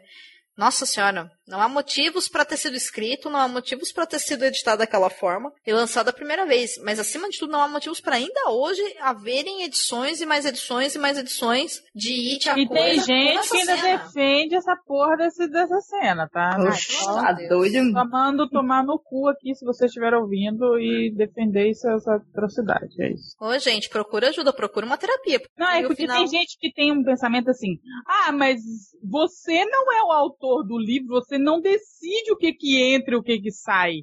Mas eu sou o leitor, quem ganha di- o dinheiro que ele ganha é meu. Eu comprei o livro, porra. Tenho o direito de, de reclamar e de, de falar que foi uma bosta. Tem gente que é Sim. muito baba-ovo do King, de um jeito que, meu Deus. Não, mas pode gostar do cara, mas tem que enxergar os defeitos também, né? Pelo amor de Deus, né? Sim, mesmo porque estamos falando entre de tipo sexo entre crianças de 11 e 12 anos, sabe? Não é, eu não gosto, sei lá, do Danny, que chama Danny, deveria chamar John, sabe? Tipo, não é isso que a gente tá falando, do céu, a gente tá falando de sexo entre crianças, né? Não tem como você defender uma coisa dessa, honestamente, assim, não tem como. Bom, a minha obra de limites homem, ai, é sobre a redoma, que também tem a ver com o final.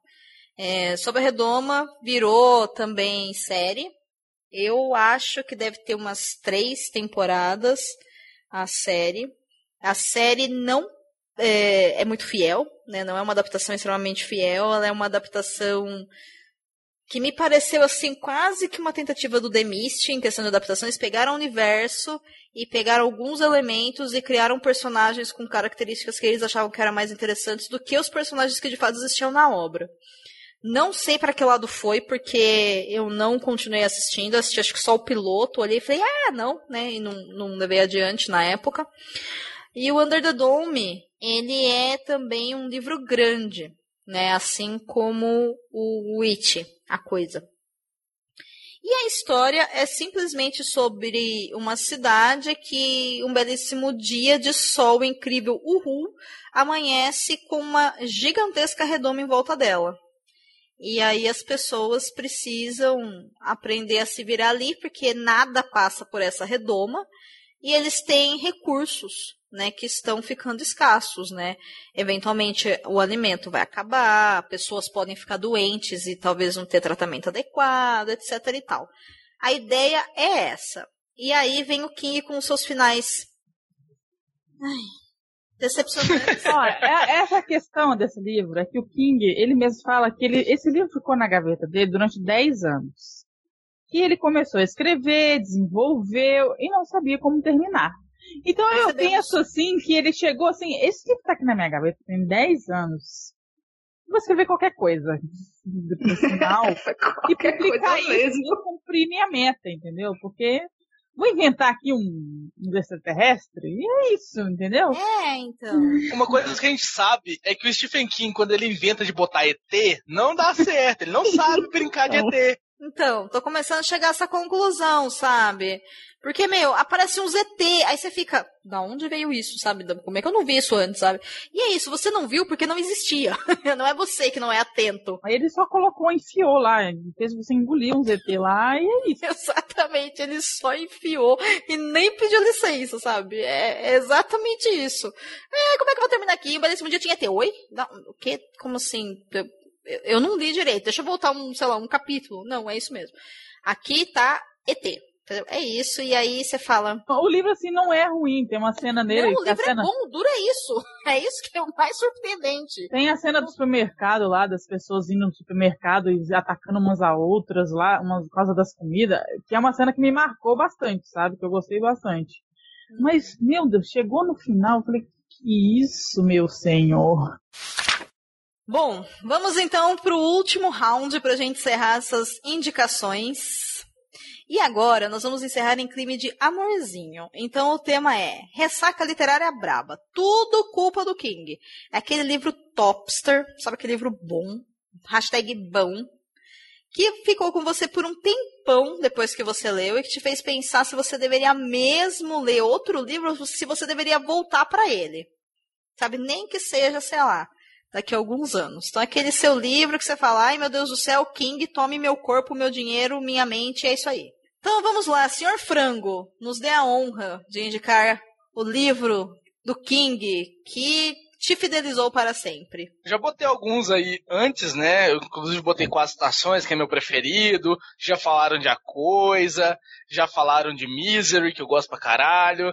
E tava faltando um dos livros do meu top 5 do King, que é A Dança da Morte. Que eu acho, assim, um livraço tanto de tamanho quanto de qualidade, né? Porque ele tem. Ai, medo.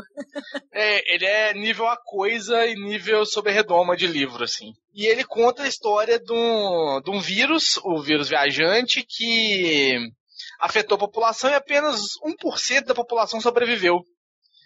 E os primeiros capítulos são uma das coisas mais aterrorizantes que o King já escreveu, porque ele vai contando como é que a população foi morrendo por causa desse vírus como é que foi sumindo aos poucos e como é que o, a, o mundo foi deteriorando por causa disso. Inclusive tem um pedaço assim que, é, que marcou muito, que é ele contando pessoas que sobreviveram ao vírus, mas que morreram por causas estúpidas.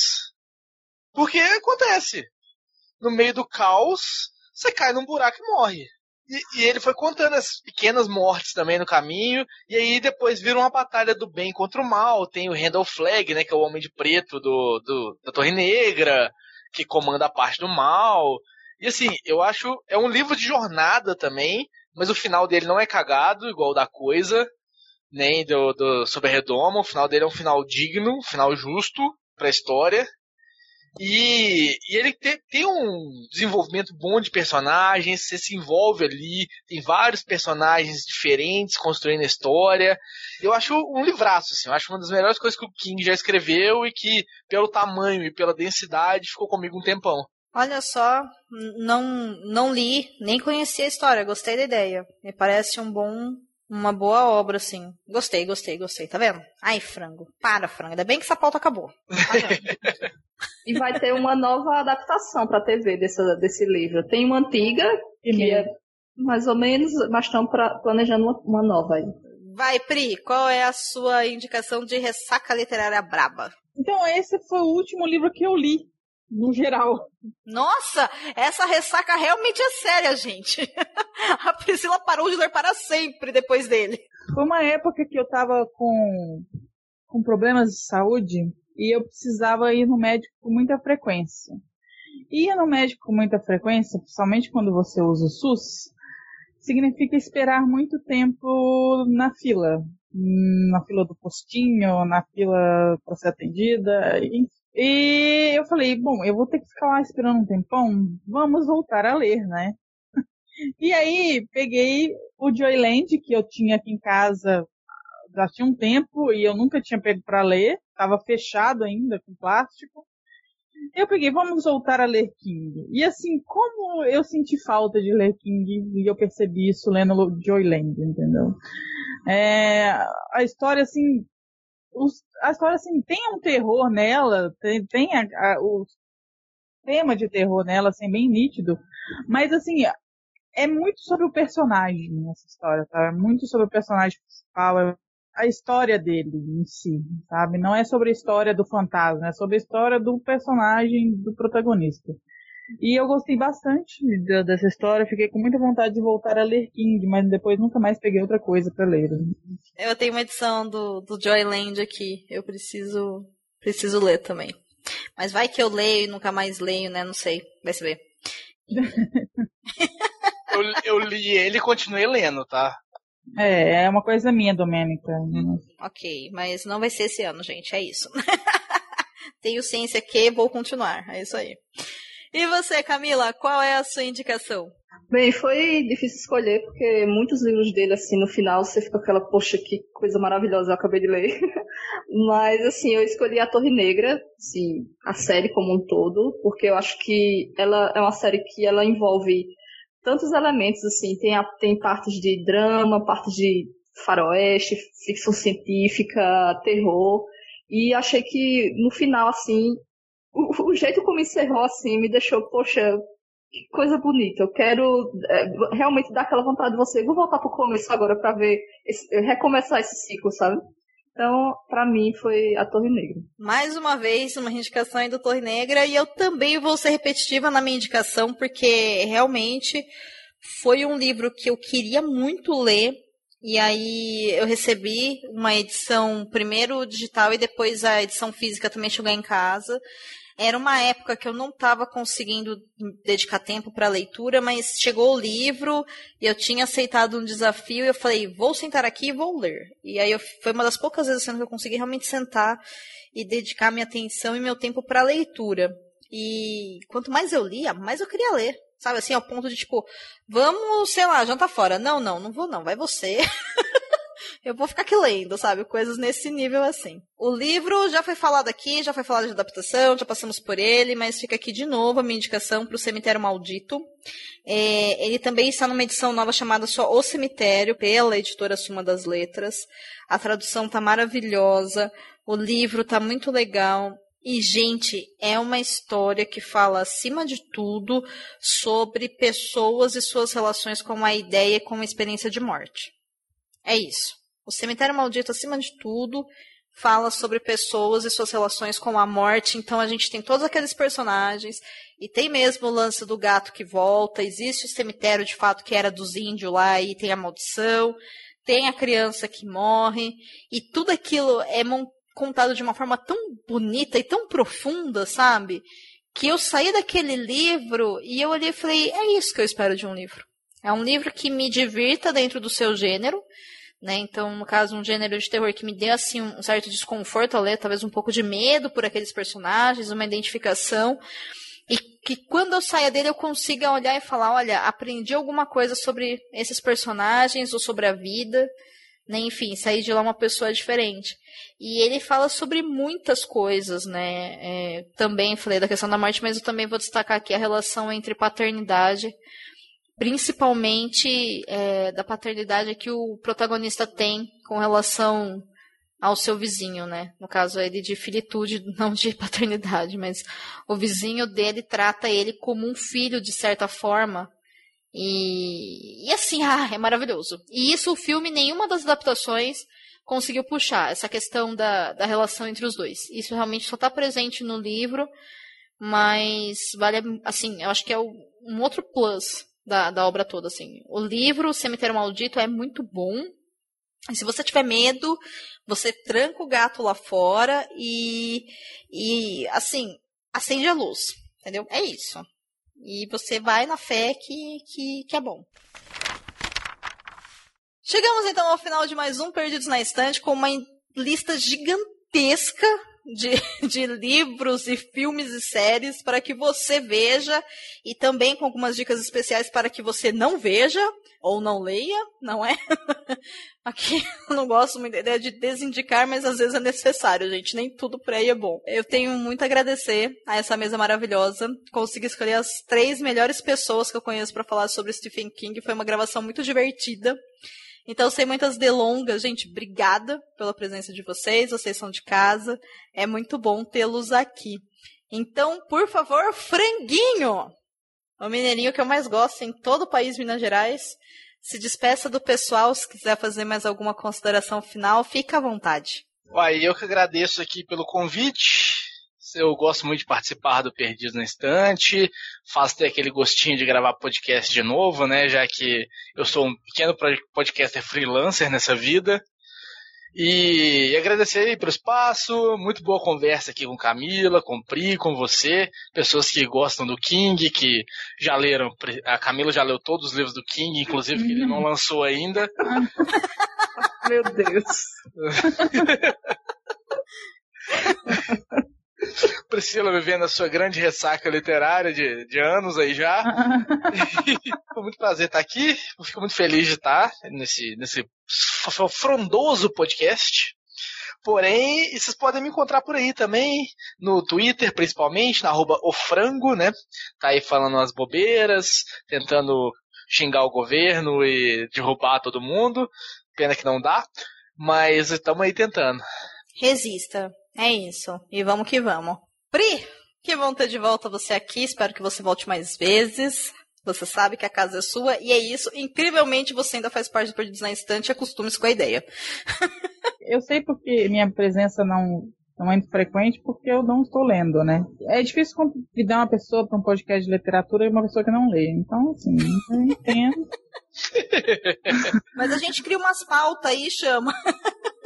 Mas se criar pauta de King, de livros que eu li e tal, aí, aí dá certo ainda, porque aí eu ainda posso falar sobre isso. Muito bem. E onde o pessoal te encontra por aí? Eu fico muito mais no Facebook, então meu Facebook é Priscila Rubia.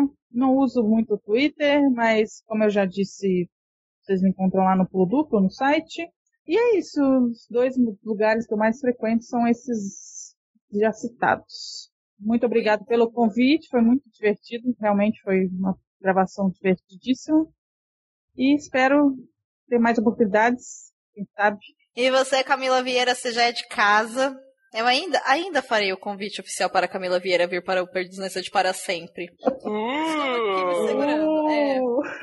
Ah, é, eu isso. senti que já foi um convite. É, foi, um convite disfarçada, né? Uma indireta de convite. Foi tipo isso. Pra chamar pra essa gravação, pra mim, falou assim, Camila, estou te convocando para isso. Você pode? É, tipo, mando muito, mas nem tanto. Você quer? Né? Poxa. Então, Domênica, assim, muitíssimo obrigado por ter me convidado. Eu adoro falar de Stephen King, então foi um prazer participar. Eu fiquei muito feliz quando eu olhei para a pauta e eu vi que ia estar o Frank e a Pri, porque eu gosto muito de ouvi-los nos podcasts. Então, um prazer gravar com vocês, certo? No momento eu não tenho redes sociais, mas fica aí, vocês podem me encontrar nas resenhas do Leitor Cabuloso, então leio minhas resenhas. Arrasou. E vocês já sabem, eu sou Domênica Mendes, lá no Instagram e no Twitter eu tô como arroba Domenica Mendes. E o mais importante, né, gente? O podcast Perdidos na Estante faz parte do site Leitor Cabuloso. Vocês já sabem, lá tem resenha da Camila, tem muitas resenhas de muitas obras do Stephen King, da Priscila lá dos anos anteriores.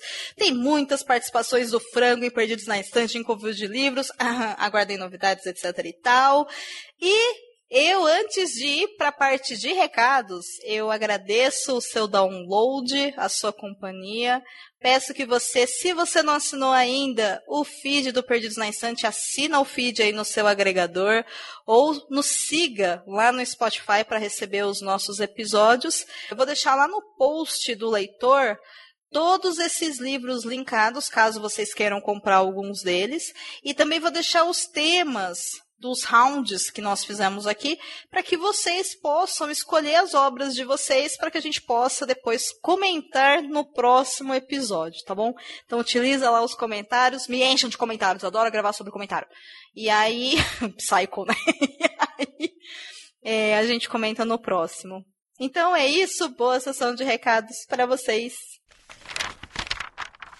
Bom, então é isso, né? Chegamos na sessão de recados e nós tivemos um um único, um vencedor, o recado sobre Carol. Só um. E eu fiquei assim, hashtag chateada, hashtag boladona. Cadê os comentários, gente? Um episódio daquele e as pessoas não comentam. Poxa vida, ouvintes. Comentem.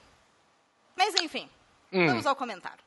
Bem, é do Cleiton Barbosa. Aliás, Cleiton Barbosa que tem se tornado um assíduo acompanhante nosso aqui do, tanto nas mídias sociais quanto no site Leitor Cabuloso. Um Estamos arraso de pessoa. Estamos observando você. Não está passando desapercebido, Cleiton. Ele parafraseando meu querido vizinho Lucien. Como assim? Ele é vizinho do Lucien, basicamente. Ele também é de Caruaru. Ah, meu Deus! Nossa. É. Caruaru está exportando pessoas. É isso aí. Uh, bem, ele coloca aqui entre aspas. Esse eu também não li nem assisti. Típico do Lucier mesmo. Essa palavra, esse pode ser encaixado em metade dos programas do Cabuloso Cast. Dos últimos anos, sim. Uh, bem, ele continua aqui. Agora pretendo ver pelo menos o filme na Netflix. Não me comprometo a ler o livro porque minha lista de leitura mais do que cumprida, quero que seja cumprida. É vizinho do Lucien mesmo, tá fazendo esses trocadalhos também, né? Tá... É, alguma coisa água de Caruaru. Deve ser. Ele colocou, e que time, hein? Confesso que eu teria muito para falar do episódio junto com o que houve na Bienal e muito do que a mídia cobriu sobre isso, mas quero me deter e parabenizar toda a equipe ter, por ter tratado do assunto com tanta naturalidade. Imagino como tudo seria diferente se isso fosse feito sempre dessa maneira. Bem, o que houve na Bienal é um ótimo exemplo do que acontece quando se faz o oposto do que vocês fizeram. Eu realmente fico muito tentado a querer discutir o tema. Agora mesmo acabei de apagar vários parágrafos mais uma vez, mas fica aqui exemplo para todos nós. Não vale a pena entrar na pilha. Independente de você ser devoto de uma fé cristã ou não, segue um trecho da Epístola de São Paulo de Tarso aos Romanos, capítulo 3, versículos do 8 ao 23. Nossa, temos citações bíblicas até. Nossa. Esse momento. Essa é nova, eu confesso que eu jamais esperaria isso. É? Sim. Bem, aqui estão citando diretamente o que ele colocou. E por que não dizemos, como somos blasfemados e como alguns dizem que dizemos, façamos males para que venham bens? A condenação desses é justa, pois que somos nós mais excelentes? De maneira nenhuma, pois já dantes demonstramos que, tanto judeus como gregos, todos estão debaixo do pecado. Como está escrito, não há um justo nem um sequer. Não há ninguém que entenda, não há ninguém que busque a Deus. Todos se extraviaram e juntamente se fizeram inúteis. Não há quem faça o bem, não há, não há nenhum só. Ora, nós sabemos que tudo que a lei diz, ao que estão debaixo da lei o diz, para que toda a boca seja fechada e todo mundo seja condenável diante de Deus. Pois nenhuma carne será justificada diante dele pelas obras da lei, porque pela lei vem o conhecimento do pecado. Mas agora se manifestou sem a lei a justiça de Deus, tendo testemunho da lei e dos profetas. Isto é, a justiça de Deus pela fé em Jesus Cristo para todos e sobre todos os que creem, porque não há diferença, porque todos os pecados instituídos estão da glória de Deus. Grande beijo, paz e amor para todos nós. Eu não sei se eu entendi bem. É, mas eu, acho que. Eu também acho que não, assim, essa interpretação da Bíblia. É, enfim, eu, eu, eu... Mas acho que a ideia foi tipo, de falar que quem, quem são os outros para condenar os atos uns dos outros, sendo que todos nós somos pecadores, né? E, tipo, e na verdade todos nós, na verdade, deveríamos ser tratados iguais perante Deus. É, então, aí é que tá. Eu entendo que a, a fé católica, principalmente, né, ela tem bastante essa questão do pecado. Na verdade, se, tiver, se tirar o pecado da igreja católica, boa parte dos ensinamentos talvez fique um pouco sem sentido, né, da forma como ele é apresentado, ao menos assim, nos últimos... Há 20 anos atrás, até então, que foi quando eu me desliguei da igreja, era assim que era apresentado.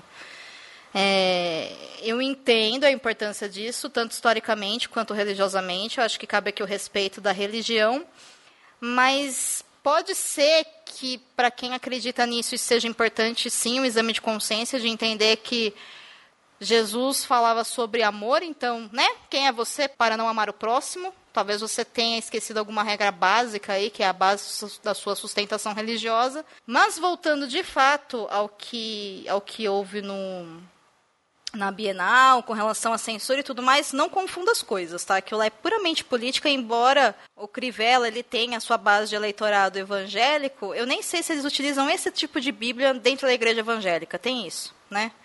E em segundo lugar, gente, censura é uma outra questão que é puramente política, não pode ter nenhum vínculo com nenhum tipo de igreja ou religião. E não há justificativa no mundo, tá, para o que aconteceu na Bienal e a reação das pessoas lá dentro do pavilhão foi maravilhosa de erguer livros de escritores e escritoras LGBTs e invocarem a Constituição Federal, né, o artigo 5 que fala que no Brasil a censura é proibida. Então é isso. As pessoas mandam pessoas com armas e a gente responde com um livro. E vale dizer que sim, é preciso ler, é preciso resistir e basicamente é isso daí. Eu não vou nem entrar na questão de de religião e sexualidade, gênero, nada disso, porque eu acho que não, não interessa aqui, né? Não condiz. Mas cabe o respeito. E sim, foi um grande acaso, né? A gente lançar o Perdidos na Estante na mesma semana acontecer o caso na censura da Bienal. E eu me chamou a atenção quando o Cleidson ele fala sobre a naturalidade que a gente falou sobre isso, mas é porque é algo natural mesmo. Não tem muito né? É, mas não foi um que grande esforço, mas eu entendo a Não, postura é. dele, né? De, de a gente agir de uma maneira natural, enquanto uma mídia, enquanto, na verdade, a gente está vendo um conservadorismo vindo, né? De todas as direções. Então, Eu acho que causou um estranhamento pelo contraste, né? Hum, justamente nessa época estavam fazendo um fuzuê tão grande, porque simplesmente tinha dois caras se beijando numa revista em quadrinhos. Ai, dois desenhos, né? Dois desenhos, é. É. E, e sabe, que parecia uma coisa tão grande a ponto de, sei lá, ter que sair em, em tudo quanto é jornal e um montoeiro de coisas, sabe? E aí, quando o pessoal pega e trata como é para ser tratado, que é só mais uma coisa da vida, né? Acho que por contraste fica muito evidenciado daí, né? Tipo, a, a diferença de tratamento de uma para outra, né? Eu, eu super concordo também com você. A- a- Acho interessante o, o Cleiton, que imagino eu deve ter alguma postura religiosa, né? Mas que isso é mais importante para ele, tentar utilizar a própria religião para justificar algo que foi condenado pela religião daí do outro, né? Do Crivella, né? Só que eu também sou da mesma opinião sua que antes disso tudo a gente tem que lembrar que pelo menos teoricamente o Estado é laico, né? Então Sim, sim. a gente não devia estar usando religião ah, nem pra defender e nem pra acusar nada, né? Assim, super entendo, Cleison, não, não, não estou condenando você por fazer isso, tá? Eu acho que você tá certo, cada um acho que faz do, do jeito que acha que é, que é o melhor, né? Mas eu, particularmente, eu acho, assim, olha, a gente não, o Crivella utilizou uma pseudo-moralidade evangélica, cristã, não sei da onde que ele tirou isso, que era condenável e estava associando ah, homossexualidade com pornografia e com algo de baixo valor moral, que na minha opinião só representa quanto é que é baixo que esse cara consegue chegar, Sim. né? Porque se fosse realmente uma, um HQ, um desenho que mostrasse uma cena sexual, eu duvido que alguém ia virar e falar que não, que não deveria estar dentro de um, um conteúdo próprio, né? Fora de alcance de criança, tudo, sabe? É, é óbvio, sabe? Ninguém é, é idiota aqui, né? Mas uma cena, por exemplo, de um beijo que pode ser mostrado se fosse hétero, não poder ser mostrado por causa que eram dois homens, é, é para acabar. Né? Ela- É, Isso é só homofobia, né? Isso não é, não tem nada a ver Sim. com religião nem com nada. E o que é triste, porque na verdade a gente percebe que esses políticos que têm essas posturas conservadoras, elas brincam com a fé que as pessoas têm. O quão Sim. desrespeitosos eles são ao ponto de querer condenar, sei lá, a alma de alguém, entendeu? Porque, sei lá, o filho vê um desenho desse, alguma coisa nesse sentido, e corromper essas pessoas, incentivando o preconceito e a violência contra pessoas que simplesmente existem e não estão causando nenhum mal para ninguém. Entendeu? Tanto Então, que, no- é- tanto que não tem base. bastante, né? É, tanto que não tem base nenhuma pra isso, que o próprio Crivella sabe, ele tentou daí linkar homossexualidade à pornografia pra daí linkar com ataque moral. Porque sabe que a, a homossexualidade em si não tem. É só uma representação sexual, como a hétero, como a bi, como a pan, como qualquer outra. E ela em si não tem questão nenhuma de valor moral. Então, é assim, é tão absurdo que até o cara que acusa sabe dessa. sabe de que ele tá errado, que daí ele na verdade fala assim: olha, vou linkar isso com pornografia pra daí falar que isso tá errado. Sabe? Então, é, é- é muito baixo, sabe? É muito jogar pro eleitorado. A gente sabe muito bem aí que as eleições estão em 2020, né? Tão- já estão batendo aí pra ah, prefeito e pra. hum, ai. Nossa, me fugiu agora. Os Vereadores. deputados, né? São os, É. de- os deputados, os vereadores. É, o- os senadores é só no, na presidencial, né? Se eu não me engano. isso. Então, é isso Então, aí. quer dizer, é, o cara tá jogando pro eleitorado dele pra voltar na mídia, porque tá apagado, o Rio de Janeiro tá aquele caos que tá, só tem notícia ruim, então tentou dar uma jogada pro eleitorado dele pra falar, olha, estou defendendo os, os valores, tipo, que nem, nossa, que nem é valor cristão isso, mas tudo bem. É, e eu me recuso a acreditar vindo de uma família católica que é um valor cristão você condenar desse jeito essas pessoas. né? Então, Mas é claro que não. é, Volta a É. dizer, né? Tipo, Jesus Cristo, ele respeitava todo mundo, ele ensinou isso, respeito e amor. Não, não é difícil, é? gente. É só respeitar e amar. A partir do momento, teoricamente, que a pessoa fez mal a você, é uma outra história. Mas o simples fato dela existir e ter uma vida diferente da sua, não te dá o direito de querer obrigá-la a ter a vida como você quer. tá? E é isso, a gente tem que parar com essas hipocrisias sociais. E o que ele está fazendo é muito respeitoso em diversos pontos, e assim, isso entra numa esfera tão pessoal e tão absurda que na verdade é puramente dominação, entendeu? É cultura do medo total. E eu fico revoltadíssima Sim. com isso, assim. Eu perco o prumo porque eu vejo pessoas que acreditam nisso e que acreditam em valores e esses representantes que teoricamente deveriam ser as pessoas que servem ao povo estão desvirtuando para conseguir se manter no poder simplesmente para, sei lá, enriquecer, porque nada de bom aquele cara tá fazendo pro Rio de Janeiro. Uhum. Então assim, vai tapar buraco, Crivella sabe? Vai colocar a criança em escola, vai fazer alguma coisa, sabe? Deixa as pessoas lerem o que elas quiserem. E é claro, se alguém né, não quiser que seu filho leia algum tipo de literatura, esse filho é menor de idade, isso é uma coisa que você resolve dentro da sua casa. É na base uhum. da conversa, na base do respeito. Né? Ninguém está falando que os valores têm que ser assim. Agora, preconceito, homofobia, gordofobia, racismo, misoginia, misandria não são coisas aceitáveis. Nós vivemos em sociedade, todos nós temos direito a ter respeito e temos obrigação de ser respeitosos uns com os outros. Eu hum. acho que é isso, né? Agora ele colocou a Bíblia talvez porque as pessoas que acreditam nisso consigam ter maior entendimento. Então. Sim. Bem, muito obrigado, Cleiton, por ter suscitado toda essa conversa. Era bom que a gente já tinha se posicionado nas redes sociais, mas é bom ter um, um espaço aqui para falar disso também, né? E já ter e falar desse episódio daí todo. Inclusive, os sorteios de livros que a gente está fazendo, a gente comprou daí também livros. Uh, a gente, mas um monte de amigos nossos começou a comprar livro para sortear, né, de uhum. temática LGBT, né, para ajudar a circular, né, porque isso é uma coisa que censurador odeia ver cultura circulando. Sim, né? sim. Então, que bom daí pelo menos esse comentário fez a gente dar essa, fazer essa discussão, né, conseguiu levantar isso daí. Ai, é vamos isso, pro próximo? Vamos e, né? É isso aí, gostei. Tipo, paz e amor para todo mundo. Bora lá. Fazer podcast é uma forma de resistência também. A gente vai continuar. e bora lá. Bom, os próximos comentários são sobre o episódio 38, It capítulo 2, que foi o podcast da semana passada em caráter especial. E é, esse podcast ele foi feito para quem já assistiu ao filme. Então, bora lá, Basso, pode começar. Bem, já queria falar logo de cara que eu não assisti o filme, tá nem o livro, porque eu sou cagão mesmo, tá? Antes que essa piada venha, antes que alguém já me zoe, né? Eu nem escutei o cast, mas devem ter me zoado alguma coisa desse tipo lá dentro. Conhecendo que o frango tava. tava. Ah não, o frango não tava nesse, né? No It não, mas a gente falou que você é cagão nesse que a gente tá gravando agora o comentário. ah, bem, sabia. Bem, ia, em algum momento ia vir.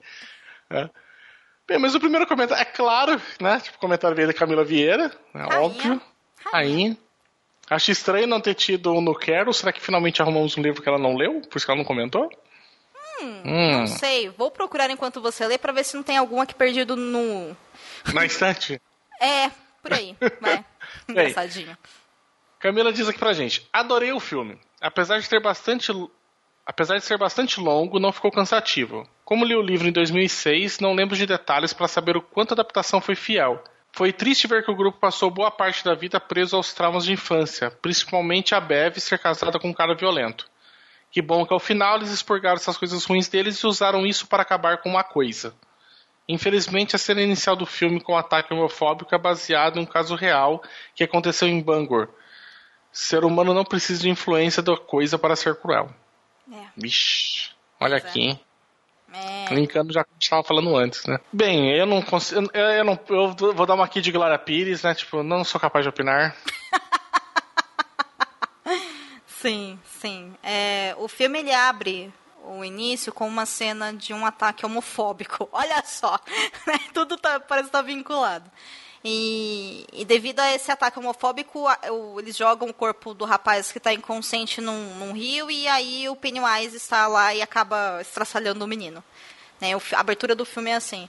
E uma das coisas que a gente levantou no podcast, já que as duas participantes que gravaram comigo sobre o It fazem parte da comunidade LGBT, foi justamente a inserção dessa cena. Por isso que a Camila trouxe.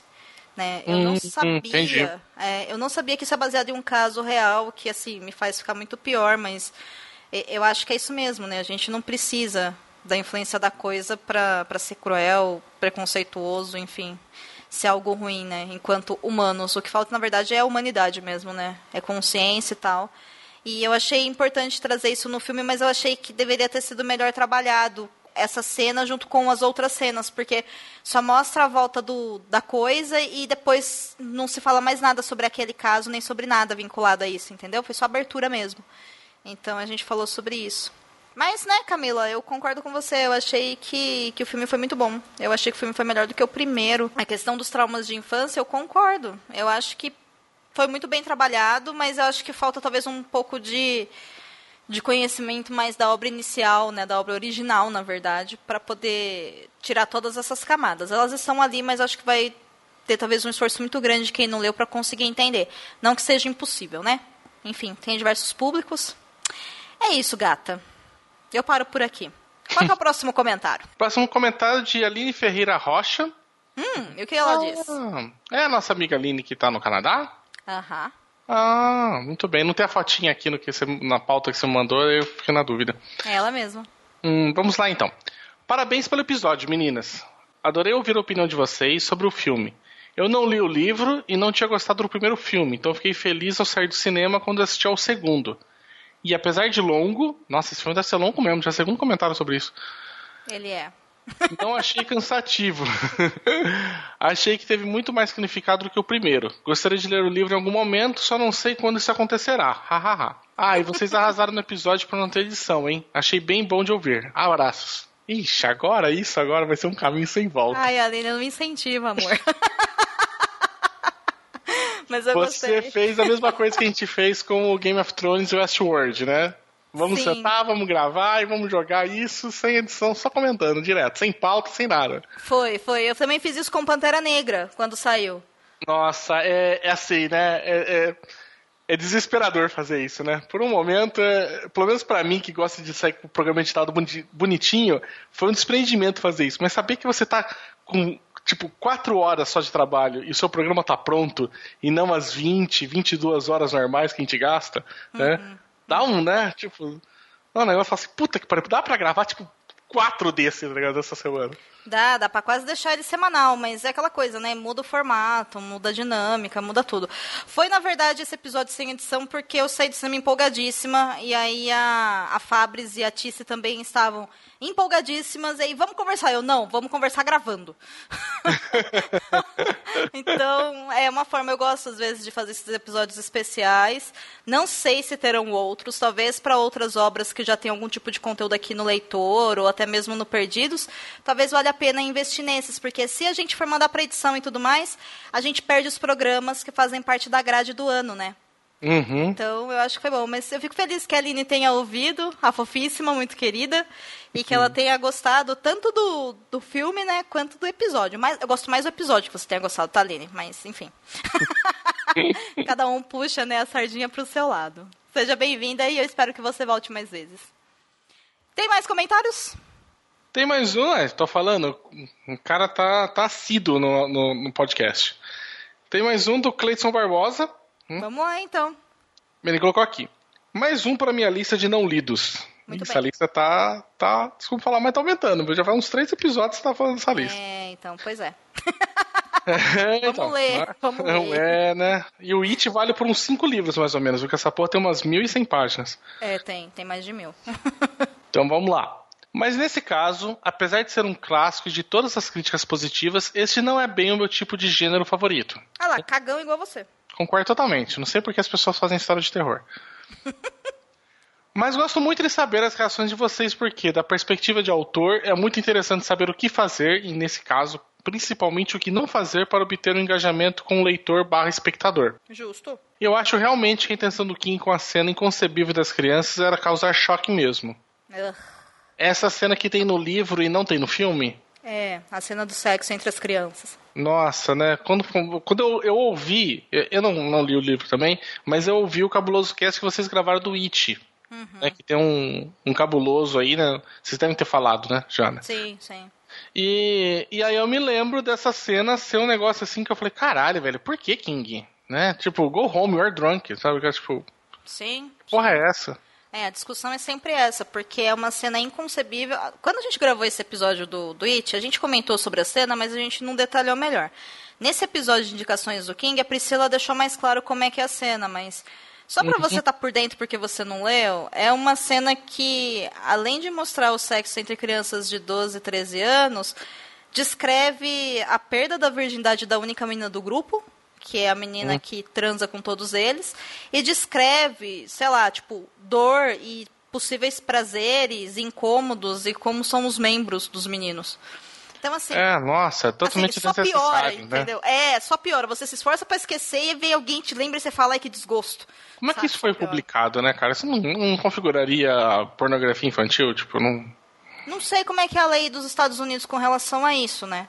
Mas Nossa. eu imagino que, que talvez não. E é, eu falei dessa questão de talvez essa obra ter sido. esse pedaço ter sido publicado para causar essa, esse choque né, de familiaridade com, com quem está lendo. Mas assim, eu, eu não preciso passar fome para saber que a fome é errado, entendeu? Tá errado, ponto. Nada justifica. Uhum. É, a gente tenta entender para evitar que aconteça novamente, mas isso aí é trabalho Sim. do historiador, entendeu? Não confundam as coisas. Está errado, ponto final. Pode continuar. Manny fala aqui que, por mais doente que fosse, ele teria discernimento suficiente para saber que algo assim seria socialmente repugnante e não vejo outro motivo para fazê-lo. É, não é, melhorou em nada, só piorou. acabou de falar, né? É. Eu me lembro que no começo dos anos 2000, mesmo sendo muito jovem, sem buscar, cheguei a ver muitas cenas de erotização de crianças e eu me perguntava como é que os pais dessas crianças permitiam. É, hoje também tive muita cena de erotização de criança. Sim, é. Né, um negócio muito, muito bizarro que eu não sei como é que a gente como é que a gente consegue lidar com isso ainda como sociedade, mas. E até hoje mesmo você encontra facilmente canções populares que trazem esse tipo de abordagem. Então, sem querer passar o pano, muito pelo contrário, eu acredito sim que o autor apelou demais para extrair as emoções que almejava por meio de personagens crianças.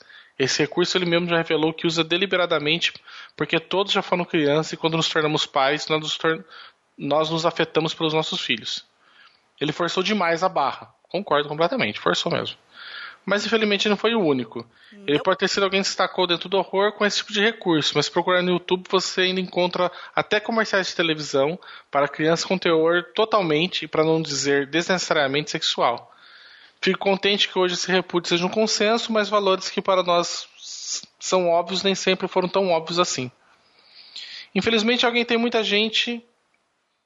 Infelizmente, Infelizmente acho que deve ser ainda, né? É, infelizmente ainda tem muita gente das gerações anteriores por aqui. É, deve ser isso. E não podemos simplesmente mudá-las porque quando se acredita em algo é necessário um trabalho duro de educação para desconstruir coisas que a vida toda eram de um jeito e do nada, entre aspas. Tem um monte de jovem aí, entre aspas, que não sabe de nada e agora quer dizer que tudo que, entre aspas, aprendemos ao longo da vida está errado ele certo. Choque de gerações, né? Tipo, grande problema de de choque de gerações, sabe? Tipo, o pessoal. Sim. Isso é uma coisa que vem desde desde, assim, né? Eu me lembro que um professor meu falava de um, um vaso que tinha encontrado da Grécia de 3 mil antes de Cristo, com o cara reclamando, tá ligado? Tipo, do, da juventude daquele dia, sabe? Sim, esse negócio de, de mudanças entre gerações é algo natural de grupos sociais, entendeu? É. Humanos vivem em sociedade. E a primeira sociedade que a gente convive é a familiar. Uhum. Por isso que nós questionamos tanto os nossos pais e nossos tios e tendenciamos a, a, criticar também os nossos irmãos mais novos quando temos, mesmo que você seja da mesma geração. Né? Uhum. É, é, natural. É, é, simplesmente ok. Não tem nada de errado com isso. É, é normal. É coisa de gente. Sim. Não, e que bom realmente tá. Sabe, tem algumas coisas que tem que mudar. Tipo, sei lá, mano, a gente já tinha. Eu me lembro da. Eu não sou tão velho assim, tenho 33 anos. E eu me lembro de comercial de cigarro de chocolate para criança, sabe? Tipo... Sim, Sim, sim. É, então, sabe? É um negócio, né, que tá muito errado, né, sabe? Sim. Bem, ele coloca assim. Mas o tempo das pessoas que pensam assim já acabou. Ai, que horror! Hum, gostaria é de assim, pensar assim, mas não é. Infelizmente não é, é. desse jeito. A gente tem muito. Essas, é, né? pessoas convivem também com a gente na sociedade. É, a gente teve aí 50, muda, assim. 58 milhões de pessoas que votaram no Bolsonaro, que dá é. para enquadrar tudo nesse estereótipo que você falou antes. É. Então... E também, só para dar um papo de novo, né, a historiadora chata, a gente ainda tem atos culturais, principalmente familiares, que eles remontam à época da Grécia Antiga, amigo. Então, não, não se muda a cultura tão rápido assim. É que não precisa mudar tudo, né? O que tá dando certo você pode continuar, né? A gente pode é, tirar, tipo... o, o só conservadorismo- pedofilia, né? Tipo, essas coisas assim, a gente pode começar a cortar, né? Tipo, Sim, mas o conservadorismo, né, que é essa questão do que ele está falando, no caso aqui, eu imagino que ele esteja falando do conservadorismo do- de quem gosta da obra e Uhum. fala que é normal ter, ter isso daí, que a gente tem que aceitar, porque na época É. isso era aceitável. Então, não, a gente Não. não tem, tá? E assim, esses livros estão sendo publicados hoje. E eu não sei, né, o que, que a editora poderia fazer, mas acho que algum trabalho tem que ser feito, mesmo porque não vem, né, um, um professor de ética, cultura, moral, cultural. ah, mas caberia um. isso, né? Mas caberia um, um num finalzinho, né? Uma advertência, né? Ou no Sim, começo ou no final, né? Você não sim. precisa mudar. Eu sou contra mudar a obra, tá? Assim, como, como estudante de letras, eu acho que ela é um, é um retrato do tempo, a gente não, não deve mexer para adequar ela. Uhum. né? Não gosto nem de. Sinceramente, assim, sendo bem radical, assim, não gosto nem de adaptação de quadrinhos de obra literária. No, no quesito que.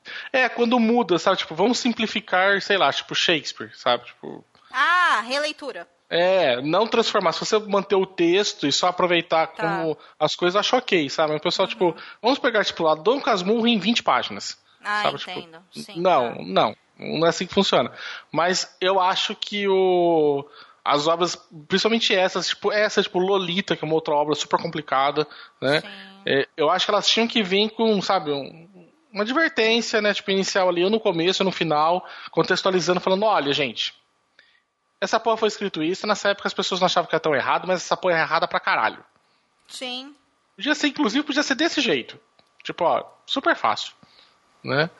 É, eu também acho que deveria ter alguma coisa. Inclusive, foi essa bola que eu levantei com as meninas, né? Se a editora não poderia colocar algum tipo de posicionamento. Inclusive, eu tô aqui procurando o nome do livro. A gente tem ele aqui em casa que, que a editora VEC nos mandou. Eles relançaram um livro que ele tem um conteúdo bastante racista. Né? E ele é um livro que foi escrito na década de 30, década de, década de 40 a- o, o original. E aí eles fizeram um trabalho e tiveram um cuidado e um empenho de escrever uma carta que eles colocam junto com o livro para quem comprar esse livro para estar para a pessoa estar ciente de que isso era um pensamento que era aceitável naquela época, mas que hoje já não condiz com a sociedade que nós vivemos e que é necessário você repensar sobre esse tipo de atitude. Sabe? Então, assim, meu, acho que não custa, sabe? Coloca um posicionamento da editora, né? Mesmo porque, meu Deus do céu, né? Como que a gente vai ficar aceitando isso, né? O King errou, ponto final, a editora errou, ponto final, e não, não tem desculpa, sabe? Aliás, eles deveriam pedir desculpa, mas é isso, não façam mais. Uhum. Bem, coloca aqui então, é claro que eles vão tentar fazer de tudo. Bem, só terminando então o e-mail do o recado do Cleidson, né? E claro que eles vão tentar fazer de tudo para se manter nesse mundo e mantê-lo do jeito que sempre foi. Mas acredito que seja o último jumpscare do monstro antes deles receber seu golpe derradeiro de misericórdia e deixar de ser uma ameaça. Espero que por mais de 27 anos. É, não foi bem um golpe derradeiro de misericórdia, não, porque o bicho era do mal e amaldiçoou uma cidade inteira. Mas sim. Acho que a gente tá falando sobre os reaças que continuam defendendo que esse tipo de coisa é correto. Ah, bom. Tá. Faltou a interpretação minha. É, deixa eu só abrir o parênteses aqui do. Eu comentei da obra da VEC, né? A obra da VEC que teve esse cuidado de colocar esse recadinho é O Segredo de Akmaneton, é, Hélio do Sobral, do Hélio do Soveral. Né? Então, Uhum. Então tem aí essa, essa postura da editora e eu acho que, que condiz. Eu gostei bastante também da, desse recado gigantesco do, do Cleidson, né? Mas é isso aí mesmo. Eu não sei muito bem o que falar além disso, não. Né? O filme é bom, gente. Assista e quem puder ler o livro tiver interesse, é bastante tempo para se dedicar, né? Quem ouviu esse programa também viu que esse livro do King é favorito da Priscila Huber, olha só. Olha só, hein? Não é? E aí, então, é isso. Recados lidos e comentados? Sim! Muito bem, então. Então, até o próximo episódio. Em outubro agora a gente se vê. Ok, então. Então, gente, você já sabe, é só comentar lá no site do Leitor Cabuloso que a gente lê ao final e comenta, fazendo quase um novo podcast para vocês. Nossa, é isso que eu ia falar, viu? Não queria dizer nada não, mas assim, tá tá quase tendo que fazer igual a gente fazia no, no Covid Livros, né? Que colocava um... A gente fazia lá, cada dois, três episódios, a gente abria um episódio só pra, pra ler os comentários, porque tá mais ou menos isso já. É, mas se a gente comenta três, quatro textos em 45 minutos de gravação, se a gente abrir isso para, sei lá, cada cinco ou seis, vão ter um podcast de 5 horas. Ah, vamos colocar recompensa no, no padrinho disso. Vamos falar, gente, é meta, meta, tipo, sei lá, alcançando mil reais, a gente vai começar a fazer leituras, tipo, por programa. A gente duplica os programas. Faz um programa de- sobre uma coisa e faz outro programa lendo o comentário daquele programa. Depois, se o pessoal comentar ali, a gente faz um programa lendo a leitura do comentário do comentário. Nossa senhora, ok. Ele não vai parar, gente. É isso. Até mês que vem no próximo episódio. Tchau.